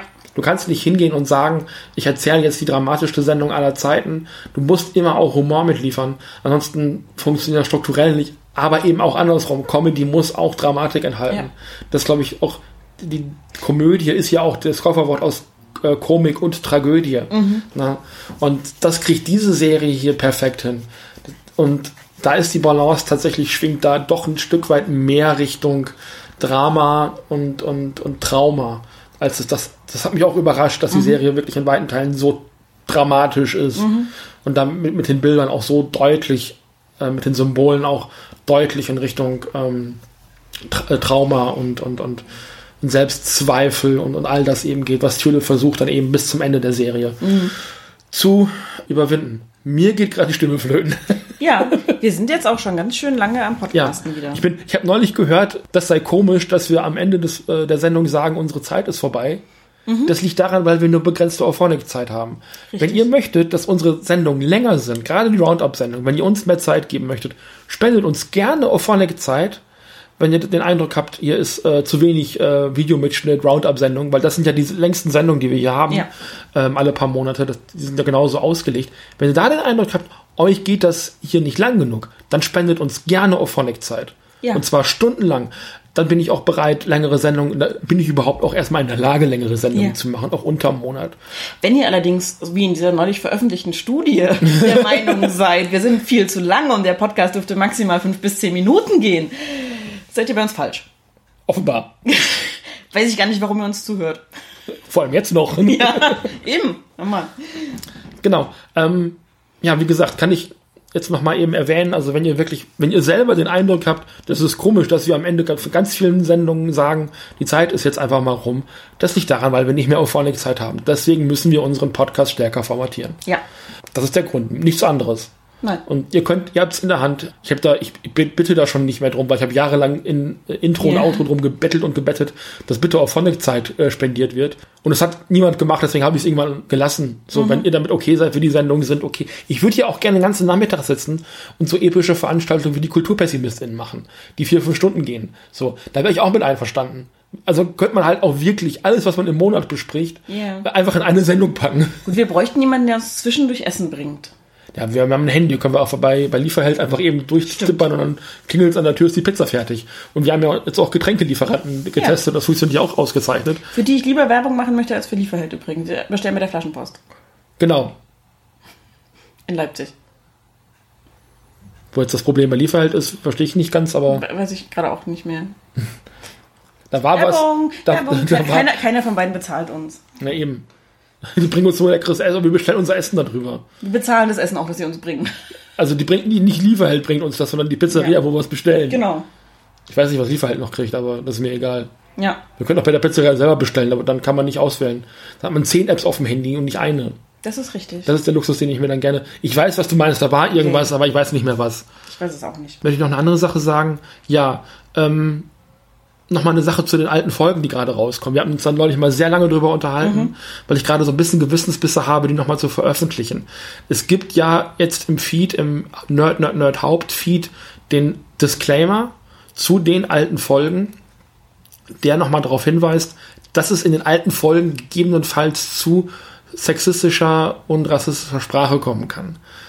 Weil die Folgen fünf Jahre alt sind. Damals war ich ein bisschen anders drauf. Das hast du festgestellt in den Folgen, den alten Folgen, die du gehört hast. Das habe ich jetzt nochmal festgestellt in den Folgen, die ich nach und nach in den Feed schiebe, dass mir das alles nicht mehr so richtig passt. Das ging sogar so weit, dass in den Folgen, dass ich da am Anfang einfach Stumpfstellen rausschneiden musste, weil ich gesagt habe, das möchte ich so einfach nicht mehr in meinem Feed haben. Äh, Das heißt, auch die Originaldateien klingen inzwischen anders. Da fehlen vorne nur Momente. Aber wenn, wenn schon irgendwie der Anfang der Sendung mit irgendwas infantilem Strunz kindischen losgeht, weil ich es irgendwie witzig finde, Pillemann ins, ins Mikrofon zu schreien und ich irgendwie fünf Jahre später merke, irgendwie stehe ich da nicht mehr hinter, dann möchte ich das gerne ändern. In den Sendungen selber kann ich das in dem Maße nicht ändern, wie ich es gerne machen würde. Da würde dann die ohnehin schon mackelige Audioqualität noch weiter lei- leiden und auch regelmäßig darauf hinzuweisen, dass das, was da gesagt wird, von mir erstmal vorrangig, dass das problematisch sein kann, ist das, was ich noch bereit bin, an den alten Folgen zu tun. Ich möchte jetzt nicht noch hingehen und jede Folge einzeln durchhören und gegebenenfalls problematische Stellen rausschneiden. Wäre vielleicht the right thing to do, weiß ich nicht. Oder sie gar nicht zu veröffentlichen, das wäre wahrscheinlich noch richtiger. Die werden aber trotzdem immer noch relativ gut abgerufen, die alten Folgen, weil es Comic-Sendungen sind, die hier auf dem Kanal einfach Mangelware geworden sind, das weiß ich. Nichtsdestotrotz empfehle ich vorsichtig, wenn ihr uns jetzt hier in dieser Sendung, die ihr hört, für unsere zumindest progressiven Umgang mit Feminismus und Gender Politics in general irgendwie lobt und, und gut findet, das kriegt ihr in den alten Folgen kein Stück. Nix. Also, Nein. also das, das ist im, in meinem Gedankengut drin. Ich äußere mich dem gegenüber dann aber doch eher ähm, zumindestens, ähm, wie sagt man denn, äh, da gibt es ein Wort, also eher im Gegenteil. Also man, manchmal, Ja. manchmal stehen meine Aussagen im Widerspruch zu dem, was ich eigentlich denke, weil ich gerade einen doofen Witz machen möchte. So, Damals war, waren dir die doofen Witze wichtiger als genau. das tatsächliche Tragen der Haltung, die du hattest. Und ich habe das, glaube ich, auch zu dir gesagt. Ne? Also wenn, wenn du noch so drauf wärst, wie du damals drauf warst, wärst du nicht der Freund von der Freundin vom Nerd heute. Das ist wahr. Und ich könnte es verstehen. Also das ist ein Ding, was ich wirklich verstehen könnte. Und wie gesagt, da kommen jetzt zwei Folgen, die sind bei der einen Folge fehlt am Anfang anderthalb Minuten, weil das, was in den ersten anderthalb Minuten passiert, einfach komplett problematisch war. Ähm, da ist dann auch nur noch die Hälfte von dem Intro drin. Und äh, in der anderen Folge habe ich das komplette Intro rausgeschnitten. Mhm. Weil ich sage, ich wollte da irgendwie witzig sein und also es war halt nicht nur nicht witzig, sondern es war auch noch höchst problematisch. Wie gesagt, ich habe da in die Sendung nochmal reingehört, äh, die, äh, in beide kurz reingehört. Inhaltlich, was die Comic Reviews selber angeht, bin ich da immer noch voll hinter. Das, was also an Comic-Besprechung da drin ist, ist auch immer noch gut und okay. Da, dafür kann man das auch hören. Die Sachen sind dann halt zum Teil fünf Jahre alt. Wenn ihr meint, ihr müsstet fünf Jahre alte Comics äh, besprochen haben, andere Podcasts machen das monatlich. Die besprechen Comics, die vor fünf Jahren rausgekommen sind, weil das irgendwelche coolen Comics sind, über die man halt mal jemand geredet haben soll. Ist auch ein Ansatz, der gültig ist. Hätte ich mhm. keinen Bock drauf, müsst ihr wissen. Ähm, nach dem Motto, ja, wir müssen noch ein 17. Mal über Descender reden. Ja, dann macht das doch. Ist doch vollkommen mhm. okay. So. Oder weil sie gerade noch mal bei Splitter rauskommen, die Comics. Weiß der Geier was. Aber ihr müsst halt wissen, das sind halt alte Sachen, alte Podcasts. Das bitte mit Vorsicht zu, äh, zu genießen. Dann, das ist das Letzte, was ich äh, in dieser Sendung sagen möchte, bevor meine Stimme komplett abkackt. Was tut sie nämlich gerade? Ähm, wir gehen jetzt in eine Spätsommerpause bis ungefähr Weihnachten. Also irgendwann im Dezember senden wir wieder äh, regelmäßig. Es werden noch so sporadisch ein paar Folgen nachkleckern, aber irgendwann im Herbst ist auf jeden Fall was Neues Material, Material angeht, auf jeden Fall erstmal Schluss. Wir haben noch ein paar Konserven. Eine Sendung ist noch geplant, die wird noch aufgenommen. Ähm, die kommt dann vielleicht im Oktober, da müssen wir noch mal gucken. Oder vielleicht kommt die auch erst nächstes Jahr, weil es keine aktuelle äh, Folge sein wird. Wir werden die Zeit nämlich auch nutzen, um vorzuproduzieren. Das ist ganz wichtig. Äh, also stellt euch darauf ein, dass den Rest des Jahres jetzt nicht mehr unbedingt wöchentlich was kommt. Und wenn, dann auch eher vorrangig alte Folgen. Also da wird nochmal ordentlich der alte Kram reingebuttert, weil mein Ziel ist es ja irgendwann mal Nerd, Nerd, Nerd halbwegs lückenlos auf äh, YouTube zu haben, mhm. damit man sagen kann, hier ist unsere Bibliothek, weil wir haben 80 Folgen produziert, 80 plus Folgen. Mhm. Da muss am Ende des Tages auch mal was abfallen. Ja. Gut. Gut, hast du noch was? Eine Abmoderation. Bitte, du moderierst ja heute. ich bin richtig. Ähm, ja, vielen Dank fürs Zuhören bis hierher. Ja. Wir hoffen, ihr habt ein bisschen Spaß. Wir bleiben weiterhin eher auf der Schiene Qualität vor Quantität. Über die Sommerpause auch oder die Spätsommerpause. Wir versuchen es zumindest. Momentan habe ich eher das Gefühl Qualität, Qualität, aber weil auch Ja, so, ja, also manchmal, so manchmal hält sich die Waage. Also wir sind halt einfach gut. Wir sind ein, der äh, Videomitschnitt, der ausgewogene Podcast. genau. Ja, habt Spaß. Meldet euch gerne mit Feedback. Ihr findet uns über Twitter unter nnn-podcast. Wenn, bei, wenn ihr was bei, zu sagen habt. Bei Kati. Und bei mir, bei Catch Kati. Genau. Ähm, Steht auch alles unten drunter. Genau, könnt ihr alles Eine E-Mail-Adresse haben wir auch, könnt ihr hinschreiben. Ja, Wunderbar. Oder schickt uns Audiokommentare, da freuen wir uns auch immer drüber. Hab ich auch aufgehört zu fragen, weil keiner macht. Außer Lara, die uns Audiopostkarten schickt. Danke, Lara! Und äh, damit verabschieden wir uns ab in den Sommer. Tschüss. Ab in den Süden. Da, nee, wir fahren nach Norden. Husum ist im Norden. Ab in den Husum. Auf Wiedersehen. Tschüss.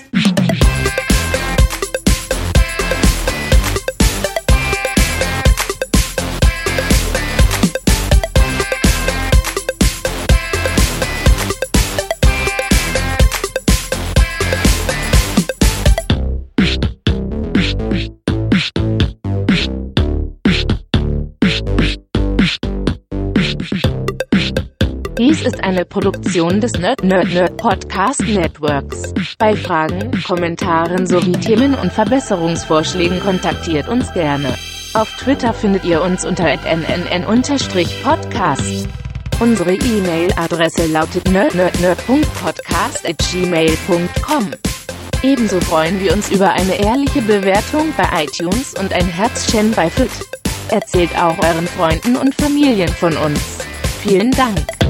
Thank you.